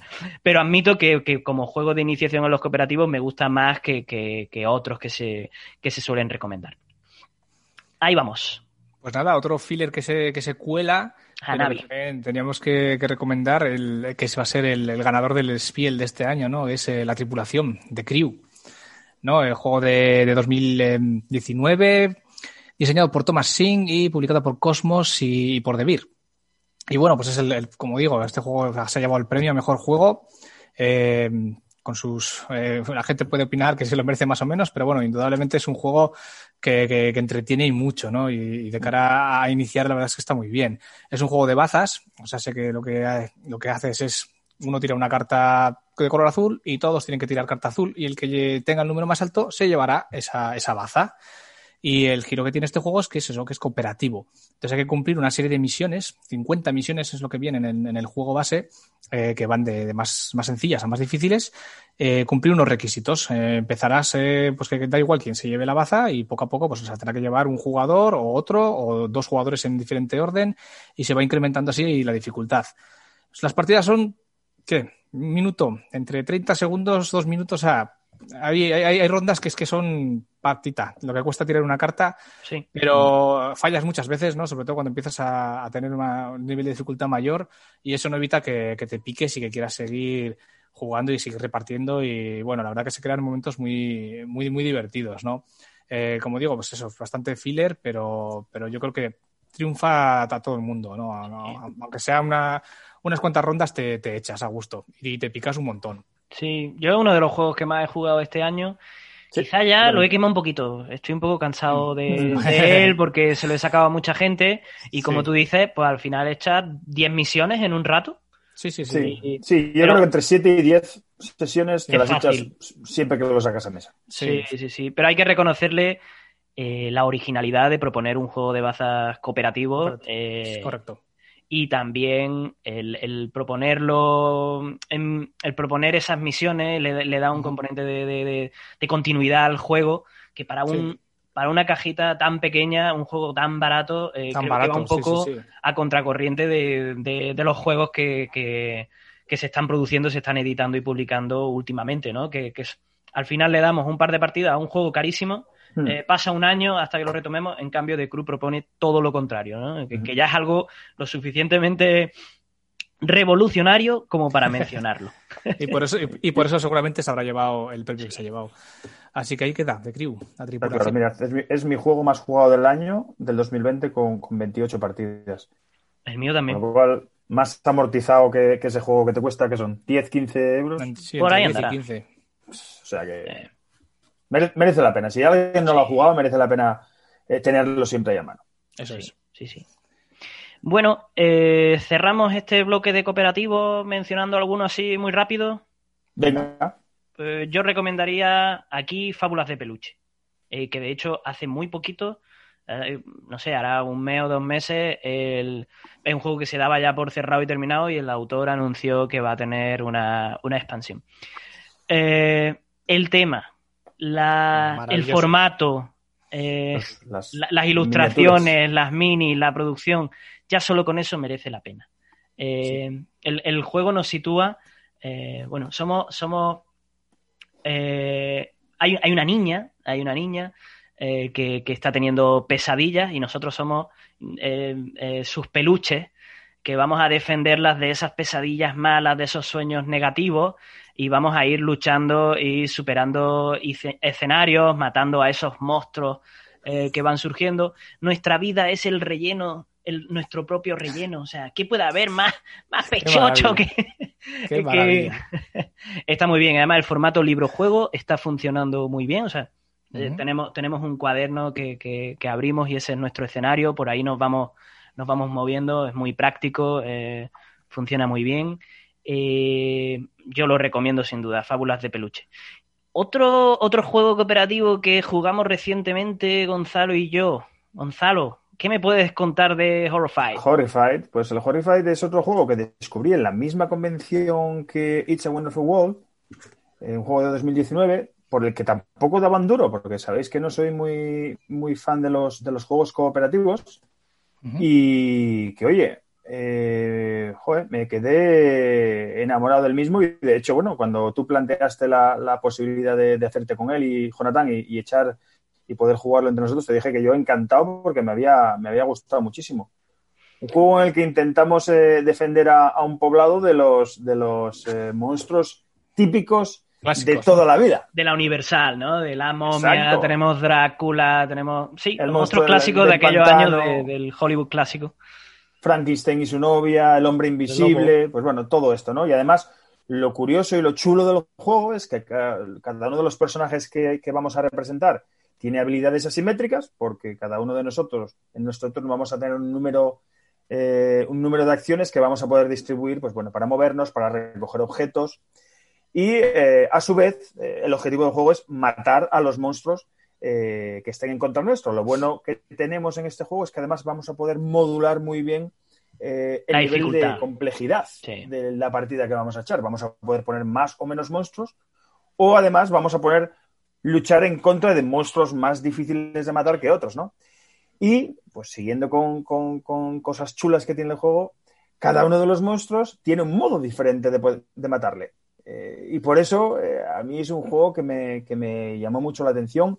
Es que es muy Precioso, original. Sí. precioso, con una producción chulísima de esta serie de juegos que está sacando Ravensburger, de no una complejidad muy alta, pero sin embargo con una producción magnífica, tipo este, tipo El Tiburón, Jaws. Sí, bueno, hay que Eh, mencionar que, que- que es parte de un estudio estadounidense, Prospero Hall, que está sacando unos juegos. Son adaptaciones en muchos casos, pero, pero saben destilar lo mejor de, de lo que pueden hacer los juegos de mesa en cuanto a mecánica con un tema, ¿no? Y por eso no son adaptaciones que, que- que estén mal implementadas o que, que no tengan mucho sentido. Saben, mm, eh, eh, como digo, escoger bien las mecánicas para transmitir las sensaciones de, de estas películas, de estos universos, como puede ser Tiburón, Sí. eh, sin, sin que quede mal adaptado. O sea, funcionan Mm. muy bien. Y además, no solo muy bien producido, sino con, con- con un ajuste de precio muy bueno. O sea, aquí Sí, sí. Horrified, ¿por Relación cuánto lo compré? Yo creo que fue por 23, 25 dólares, Ajá. no más. Es que es muy barato. Sí, yo, me he cogido ahora también el, en esta línea el, de, el que han sacado de Regreso al Futuro, que además es muy curioso porque son juegos que no vienen ni con, ni con plastiquito por fuera, vienen directamente con unas pegatinitas transparentes que Muy te están, y que no, ya advierto para los tiquismiquis como yo, no son pegatinas que te dejan eh, el No dejan huella, no dejan huella. caja, ¿eh? Ya- Buen detalle, buen detalle, Es un Gonzalo. es un- cuando, cuando tuvimos el, cuando hicimos el capítulo 3, ya que estamos haciendo balance del año, vamos a. Cuando hicimos el capítulo lo vi 3 fue lo primero que me sobre. llamó la atención. Sí, sí, sobre ecología y juegos de Eh, y hablaban, varias editoriales nos hablaban del reto de eliminar el plástico de los precintos y todo esto. Nos preguntaban, uy, ¿qué pasará con...? Pues los juegos llegan estupendamente, no hay ningún problema, ni rozaduras, ni... Y, se quitan muy bien, es un material pues que se quita, se quita muy bien y no deja restos en, la caja que, es de agradecer. Es de agradecer. Esto es Horrified del 2019 que como digo, en la, si echáis un vistazo en la BGG veréis que tanto en la en, juegos temáticos como en juegos familiares ha subido como la espuma. Sí, ya digo que es un juego muy chulo y muy, muy agradable. Sin duda. Bueno, y para cerrar el bloque podemos rescatar, sin remitiéndonos al capítulo anterior, eh, uno de los parties que mencionamos, que, es complicado, ¿no? Eh, por Just One, ¿no? Que es complicado, mm. digo, un, un party cooperativo. normalmente se dividen por equipos y estas cosas, pero aquí mm. tenemos también eh, un party que se, cuela, que se, que se cuela como cooperativo y que, que, está muy bien también, muy recomendable. ¿Os parece si pasamos rápidamente a otro, quizá al último bloque? que, es un formato que, se ha puesto muy de moda en los últimos años.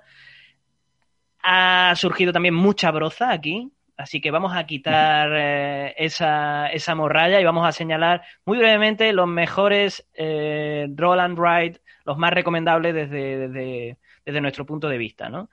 Eh, para mí, el mejor Optimus, That's Pretty Clever, eh, o conocido como Gunshot Clever, un juego de 2018 de Wolfgang Barsk. Eh, originalmente es de Smith Spiel, eh, en España lo, lo publicó De como Optimus, que tiene mucho sentido porque al final es un juego con un turno muy sencillo, pero con mucha amiga porque como dice su nombre, lo que tienes que hacer es optimizar al máximo eh, tus, tus decisiones. ¿no? Tenemos unos dados de colores que están vinculados a, una zona también con, ese color. Eh, no tenemos un tablerito individual, esa es una de las pegas, son hojas. Eh, yo las tengo plastificadas, sé que, que, está implementado en una app y, que es muy famosa y que todo el mundo la usa. Yo no la uso, no la tengo. pero bueno, igualmente te duele gastar hojas, pero si te lo plastificas, pues no pasa nada es una pequeña pega. Eh, pero como digo, es que está muy, muy bien. Cada zona, cada zona puntúa y bonifica de manera diferente. Tenemos una en la que hay que combinar eh, varios, eh, la suma de dos dados. En otra escribimos directamente el resultado de los dados que elegimos, con algunas restricciones de, cómo podemos colocar ese resultado. Eh, y en otras tachamos, tachamos números que están en, en, esa, en esa zona. Lo mejor del juego es la posibilidad de ir encadenando acciones y combar. O sea, ese momento en el que dices, uy, uy, uy, uy, uy, uy, que tengo aquí este 6, que me lo coloco aquí. Esto me da una acción en esta otra zona. Pero es que cuando pongo ese número en esa zona me da un más uno que voy a utilizar en este mismo turno al final, que me va a dar... Bueno, esa sensación de poder optimizar y alargar eh, las posibilidades de tu turno, pues eh, es una sensación muy, muy satisfactoria. Mm. además, el resto de jugadores también tienen la posibilidad de usar los dados que el jugador activo no usa en su turno, lo cual te permite incorporarte ¿no? en, cada, en cada turno. Eh, y también podremos conseguir turnos extra. hay también maneras de mitigar el azar y de, de usarlo eh, los dados a tu favor. A mí me parece un juego redondísimo, muy recomendable. Mm, tengo la, la, Twice as Clever, eh, la segunda parte, no tengo la tercera. Eh, a mí me gusta más la primera. Mm. No solo porque es más accesible, creo que la segunda está, las zonas no están tan bien compensadas como, como en la primera. Muy recomendable. Optimus, Fíjate, yo lo he jugado, solo lo he jugado en la, al contrario que tú, en la aplicación, porque básicamente lo puedes jugar en modo individual y bueno, ahí más que nada el, desafío es eh, eh, intentar conseguir la máxima puntuación posible, que parece que el, eh, cuando pasas esos 300 puntos es, cuando ya todo el mundo lo compartimos en redes sociales, pero a mí es un juego que me, encanta, que me encanta. Lo que pasa es que me falta por vivir esa sensación o la, experiencia de jugarlo a, más personas. Cuando quieras. continúo yo con un par de juegos que, que también, mira, uno de ellos además acaba de llegar también a la Board Game Arena, que es el Welcome to, un juego de Benoit, de Turpin de 2018. Y, en el que además eh, la BGA le estoy dando también una cantidad de partidas. He, cambiado el, el, can't stop por el, por el welcome en la BGA. En esos momentos en los que te vas a la cama y quieres echar una partida o dos, y, la verdad que bueno, es un juego que a mí me encanta. Es un roll and ride de uno a infinitos jugadores en el que nos encarnamos como arquitectos diseñando pues eh, una urbanización compuesta de tres calles. Una calle de 10 casas, de 11 y de 12 casas. Eh, va a haber una serie de objetivos genéricos eh, para todos los jugadores a los cuales tenemos que llegar a modo carrera. Es decir, el primero que llega consigue un número de puntos, pero ya el segundo ya no va a conseguir esos puntos, sino que va a conseguir eh, menos. Y el modo de juego, básicamente, pues bueno, va a haber en el centro de la mesa un pool central con tres parejas de cartas. cada una de las parejas llevará una carta por una cara y la otra pareja será la otra, otra, carta diferente por la otra cara. ¿Por qué? Porque por una cara van a llevar los números que van a representar el número de portal del 1 al 15 y por la otra cara representan la acción. Si eliges un número, tienes que hacer la acción que va asociada a esa pareja. Eh, los diferentes tipos de acciones que hay, pues bueno, van a ser pues colocar una piscina, que vas a poder colocarla si la casa tiene disponibilidad para poner piscina, eh, colocar un parque en esa calle en la que estás eh, colocando esa casa, ese número de casa, pues podrás hacer un, parque que, incrementará pues el, valor ¿no? de, de, la organización y de la calle. Eh, invertir en determinado tipo de urbanizaciones. Eh, ya digo, es un juego que no me canso porque tiene un componente matemático eh, de, pensar si coloco el 7 aquí, porque el objetivo básicamente es que las calles tienes que ir colocándolas en un número increchendo de, números de portal. Es decir, si pones el 7, por detrás del 7 solo puede haber el 6, el 5, el 4, el 3, el 2 o el 1 y en adelante pues hasta el, hasta el 15, ¿no? Entonces no puedes colocarlas donde quieras porque va a haber momentos en los que no te llegan los números para rellenar todas las casas. Y ahí está un poco el kit de la cuestión. Y como digo, perfectamente implementado en la aplicación, que te desentiendes también, como siempre, de que este tipo de juegos hasta se agradece. Eh, y, muy, muy, muy, muy divertido. De hecho, están sacando un montón de, expansiones.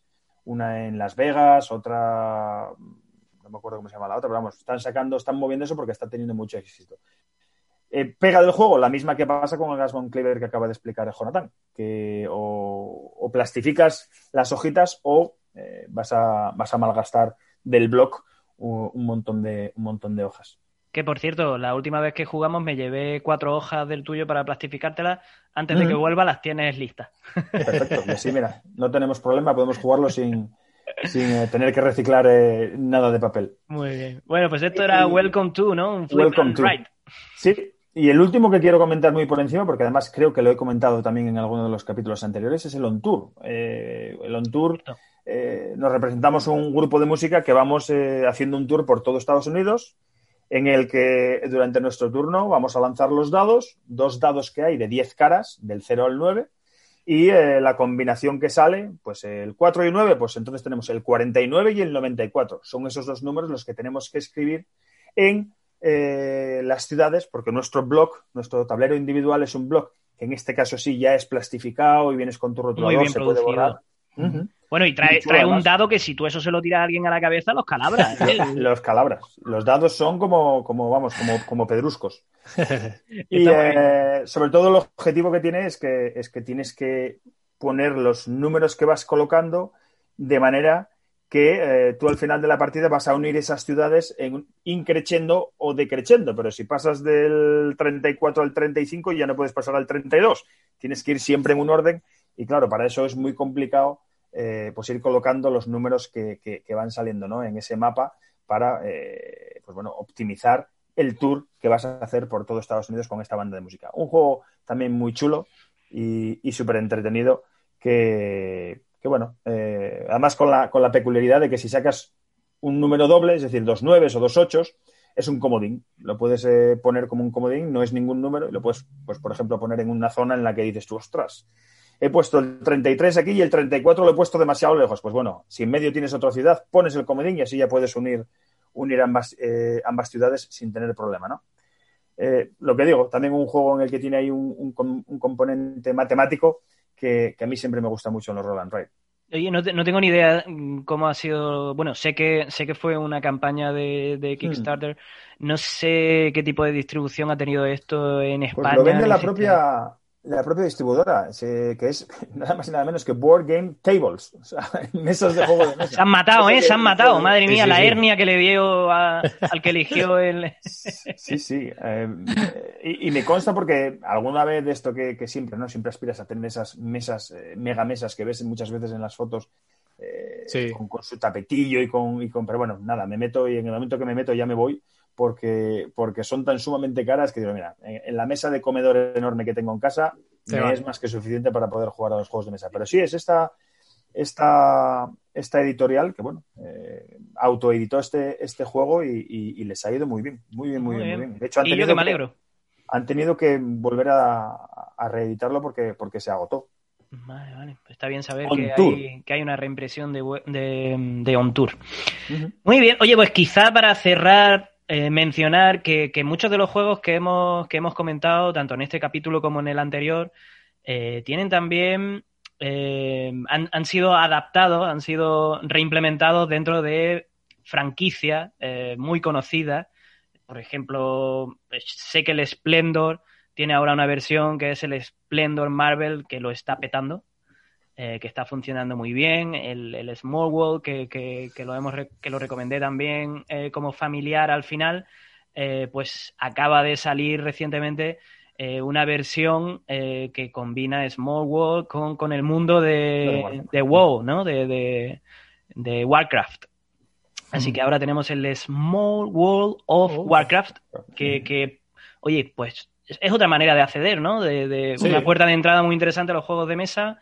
Eh, ¿Qué más tenemos por ahí? Del código secreto hay un montón de, Hay de- de todo. de- Harry de Potter, variedades ya, de Harry Potter, de. Spider-Man, de, qué hay. Bueno, Spider-Man, que se me enfada la gente, es que en España.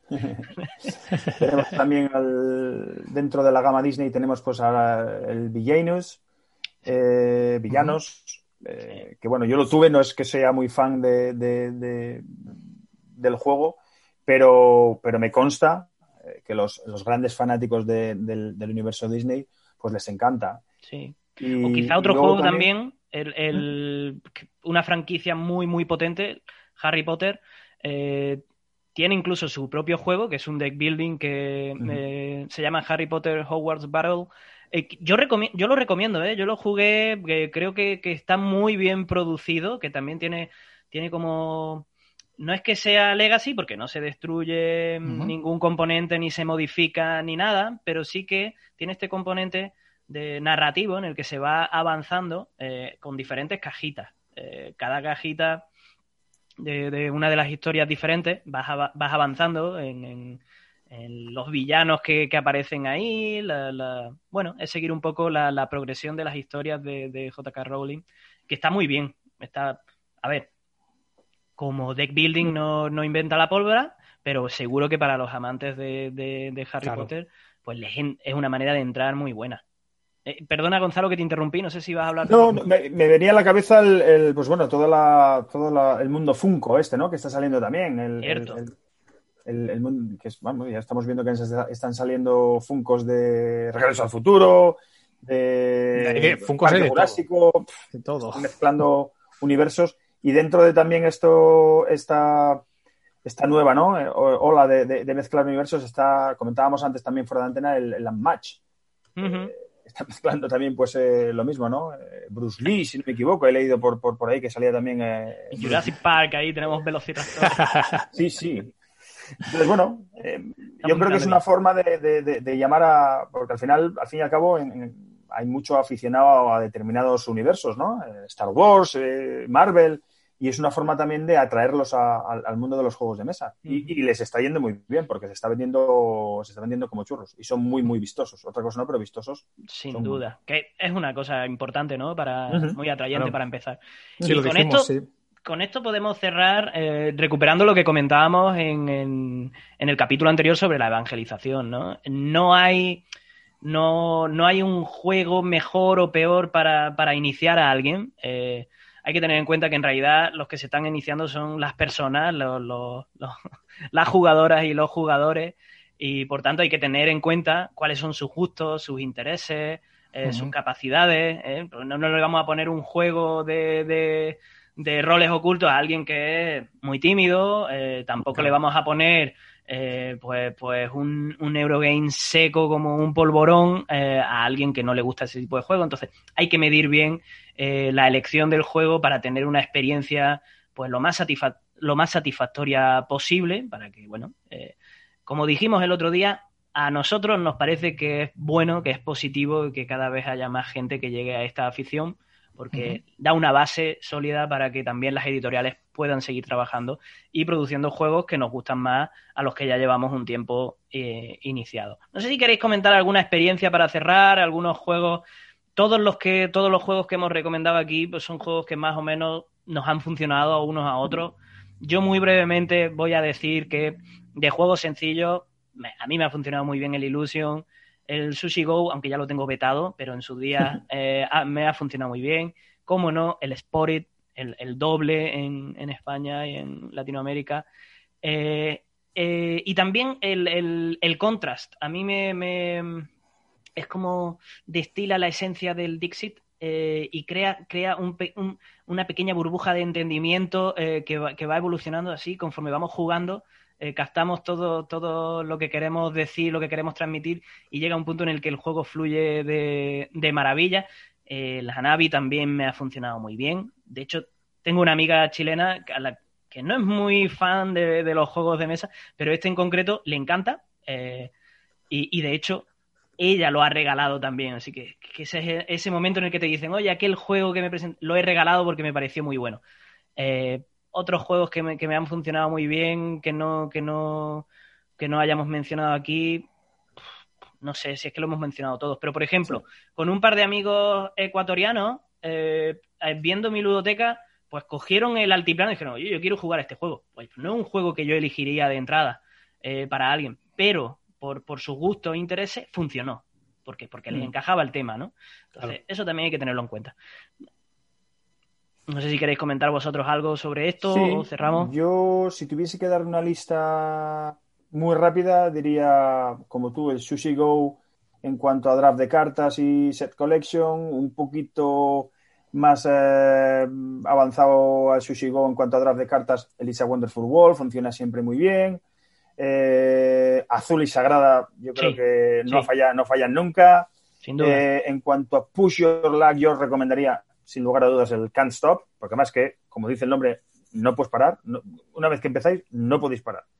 Eh, en cuanto a partidas épicas, eh, recomendaría el, Livingstone, eh, tanto por la parte de, de, las mayorías como de los posibles eventos que te traen las cartas o como cuando llega el final de partida que crees que ganaste la partida y eres el que menos pasta ha, dado para, Ay, Dios mío. Claro, el problema del Livingstone es también la, disponibilidad del juego, ¿no? Que, ojalá que lo reediten y eso, pero sin duda es un juego que encaja muy bien como juego de iniciación, eso está claro. Sí, sí, sí.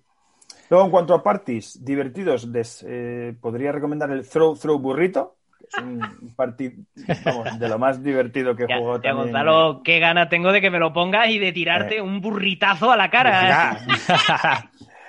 Y luego, entre, por último, los dos que quiero destacar como juegonitos ¿eh? y, que, y, que, además molan, eh, sería el Parks, eh, que, ya también lo hemos comentado en su momento, y el, y el Green Forest. El Green Forest, que además yo creo que es un compendio de todo, ¿no? Es un juego precioso, excelentemente producido con unas minis preciosas, en el que tienes mecánica de colocación de trabajadores, de recolección de recursos.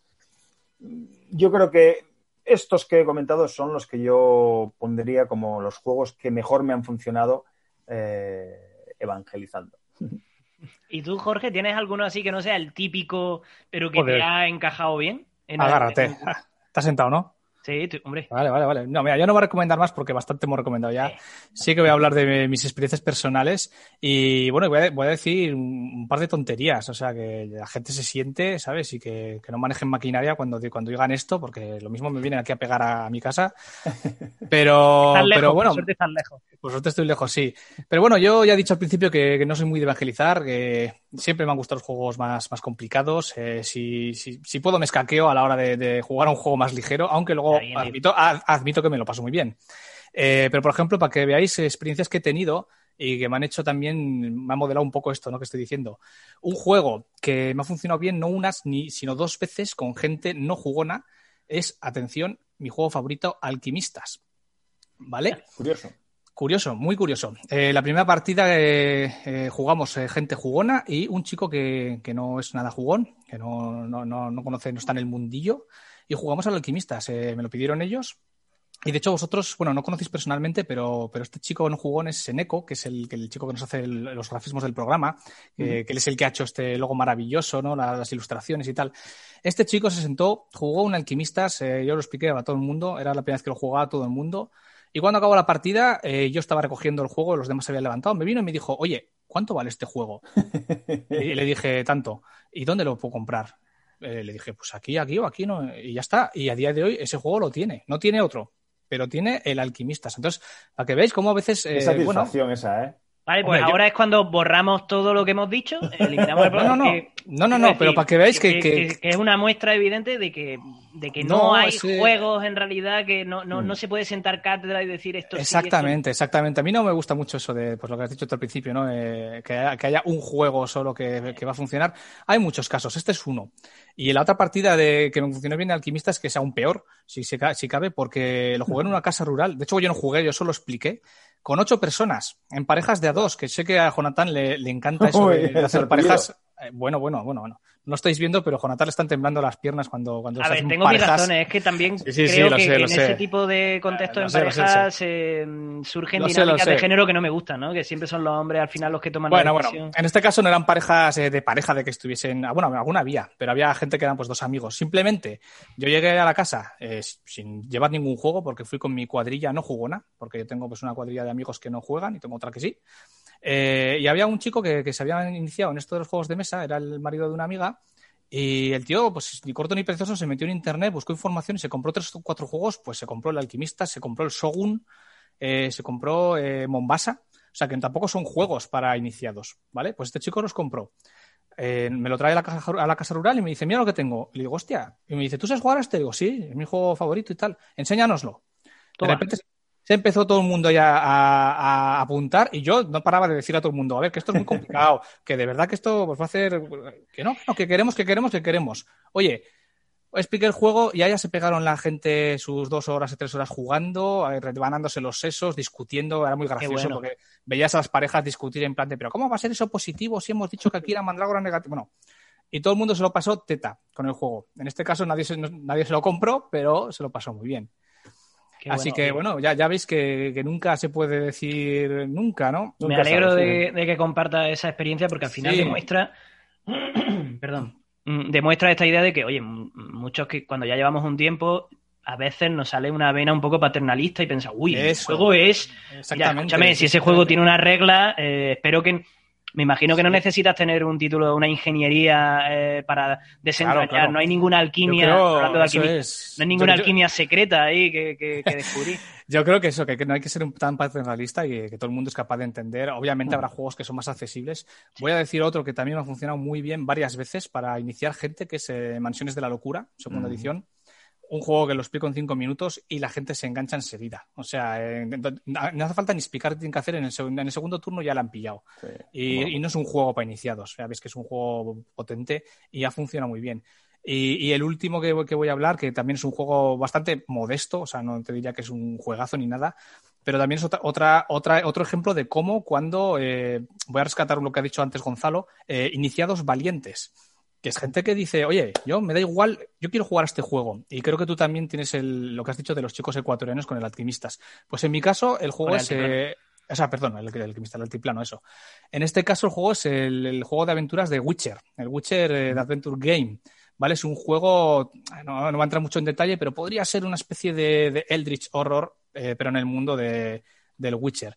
Conocimos a una pareja y de hecho creo que tú conoces eh, a la chica porque trabajaba en, en, en SLU, en el, o trabaja en SLU, es eh, Mary, la compañera, ex compañera de Sara, y su chico. Eso es. Eh, yo les dije que tenía, un día hablando de, del videojuego de Witcher, les dije que tenía un juego de mesa y se apuntaron y directamente ellos me dijeron, ¿cuándo vamos a tu casa para jugar este juego? y yo les dije, hombre, pero que es un poco complicado, que no, que no, que no, que me da igual, que somos super fans y que queremos probarlo. Y, y, es más, el juego yo lo tengo en español. Estos chicos son americanos y vosotros ya sabéis, el, los americanos Ajá. con los idiomas son un poco también especiales. Y les digo igual, les digo, me da igual, aunque no entienda la carta. Lo quiero jugar y lo quiero jugar. Jugamos un, un Witcher y se quedaron encantadísimos, sobre todo el chico que ganó. Así que, que, después de ganar ya me dijo, ah, pues ya jugaremos otro día otra vez o a otro juego. Oye, bien, bien. Yo, yo, me fui de ahí, de Estados Unidos, lo mismo este chico ha seguido comprando juegos y se ha iniciado con un juego de, de, de, ese, de ese, tipo. Así que una vez más lo repito, eh, yo, o sea, la gente, yo creo que da más de sí muchas veces de, estos juegos tan, tan sencillos y, y, sobre todo si hay interés eh, o si hay un tema, como, como he dicho antes, eh, Jonathan, con el, con el altiplano, si hay un tema, algo que te atrae, algo que te llama, claro. todo el mundo puede aprender de todo. Así que, bueno, las recomendaciones, por lo menos las que yo he dicho de aquí, son recomendaciones eso para iniciar, pero sin olvidar que, que siempre hay otro montón de juegos que podían eh, hacer esa función tranquilamente. Totalmente de acuerdo, Jorge. Pues nada, aquí, madre mía, como estoy terminando el año, hay que cuidarse. Eh, cerramos, cerramos este, este, este segundo bloque eh, sobre evangelización lúdica con un listado gigantesco de recomendaciones, no sin antes pedir que quienes escuchen esto, que nos comenten eh, si, si, han, si, han, si han usado alguna de nuestras recomendaciones, que nos cuenten cómo les ha, cómo les ha ido y también que nos den sus propios sus propias recomendaciones, sus propios uh -huh. juegos, los que le hayan funcionado, independientemente de si son más sencillos o no, porque como hemos dicho, eh, lo importante es leer bien el contexto eh, y en qué momento eh, meter un juego para que haya una experiencia lúdica eh, lo más satisfac satisfactoria posible.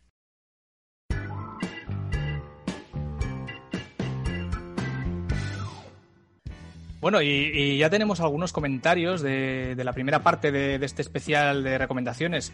Así que, si os parece, os, os leo alguno. Venga, venga, dale.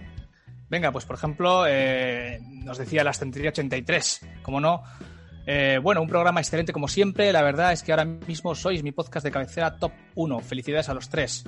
¿Cómo os, que, ¿Cómo os queremos, chicos? ¿Cómo os queremos? Rojo, sí. Me pongo rojo. Oye, yo, yo, disfruto mucho de, de sus vídeos, de la cesta de la sí, compra, sí, sí. De, de, todo lo que han jugado en el mes. La verdad que es un canal eh, muchísimas, muchísimas gracias, chicos. Eh, Barkis nos dice, muchas gracias por el vídeo, señores. Gracias a ti, Barkis. Más, eh, tenemos aquí a Lucho, eh, que nos dice, muy buena idea lo de recomendar juegos para iniciar dif eh, diferentes a los que todo el mundo. Muchas recomendaciones para estas navidades, sois muy grandes. Pues muchas gracias, Lucho. Además, este chico creo, creo que es de Pamplona y creo que es amigo de un amigo mío. No sé, que me, que me, comente a ver si, si es el, el, Lucho amigo de París o, o no, pero me parece que, que, lo es Lucho, ya me dirás.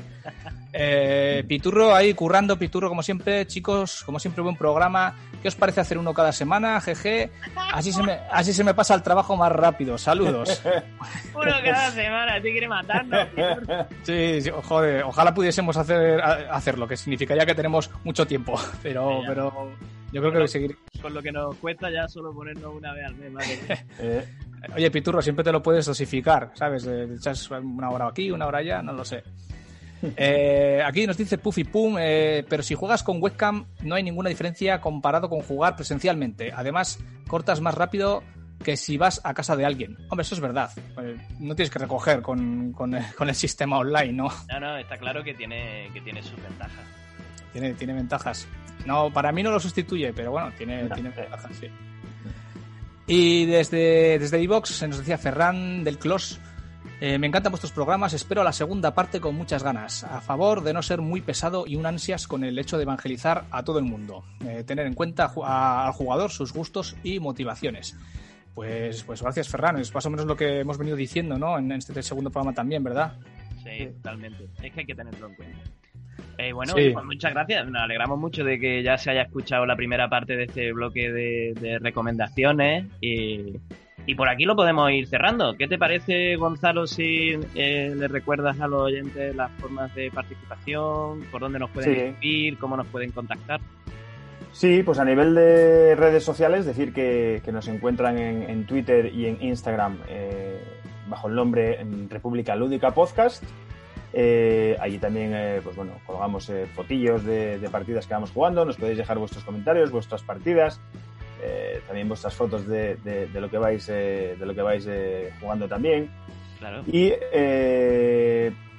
¿dónde nos podéis ver? Nos podéis ver en nuestro canal de YouTube, República Lúdica Podcast. Ahí podéis encontrar todos los capítulos en formato vídeo. Y si preferís o no podéis vernos, si tenéis que nada más escucharnos, pues nos encontráis tanto en iVoox como en iTunes, como incluso en Pocket Casts. Eh, no me puedo olvidar de mm, ese punto de encuentro social eh, que es eh, nuestro canal de Telegram, donde nos lo pasamos teta y donde además cada día el nivel es elevadísimo, porque estamos ya con los habitantes de nuestra república en nuestro canal de Telegram, pues están elevando el nivel cada día más. Hay nivel ahí, ¿eh? Hay nivel, madre mía. Yo he de confesar que llevo un par de semanas en, hora, en horas bajas de participación porque el final del semestre ha sido durísimo, pero ya, ya estoy de vuelta, ya estoy de vuelta. Sí. Y esas son las formas de, de, encontrarnos, donde nos podéis ver, donde nos podéis escuchar, donde podéis interaccionar con nosotros y, bueno, donde nosotros estaremos encantados de, leeros y de, también, por supuesto, pues contestar a, a todo lo que nos preguntéis. Genial. Pues por aquí cerramos este segundo, este segundo bloque de evangelización y de recomendaciones lúdicas para iniciarse en el mundo de los juegos de mesa. No sin antes desearos mucha salud y república lúdica.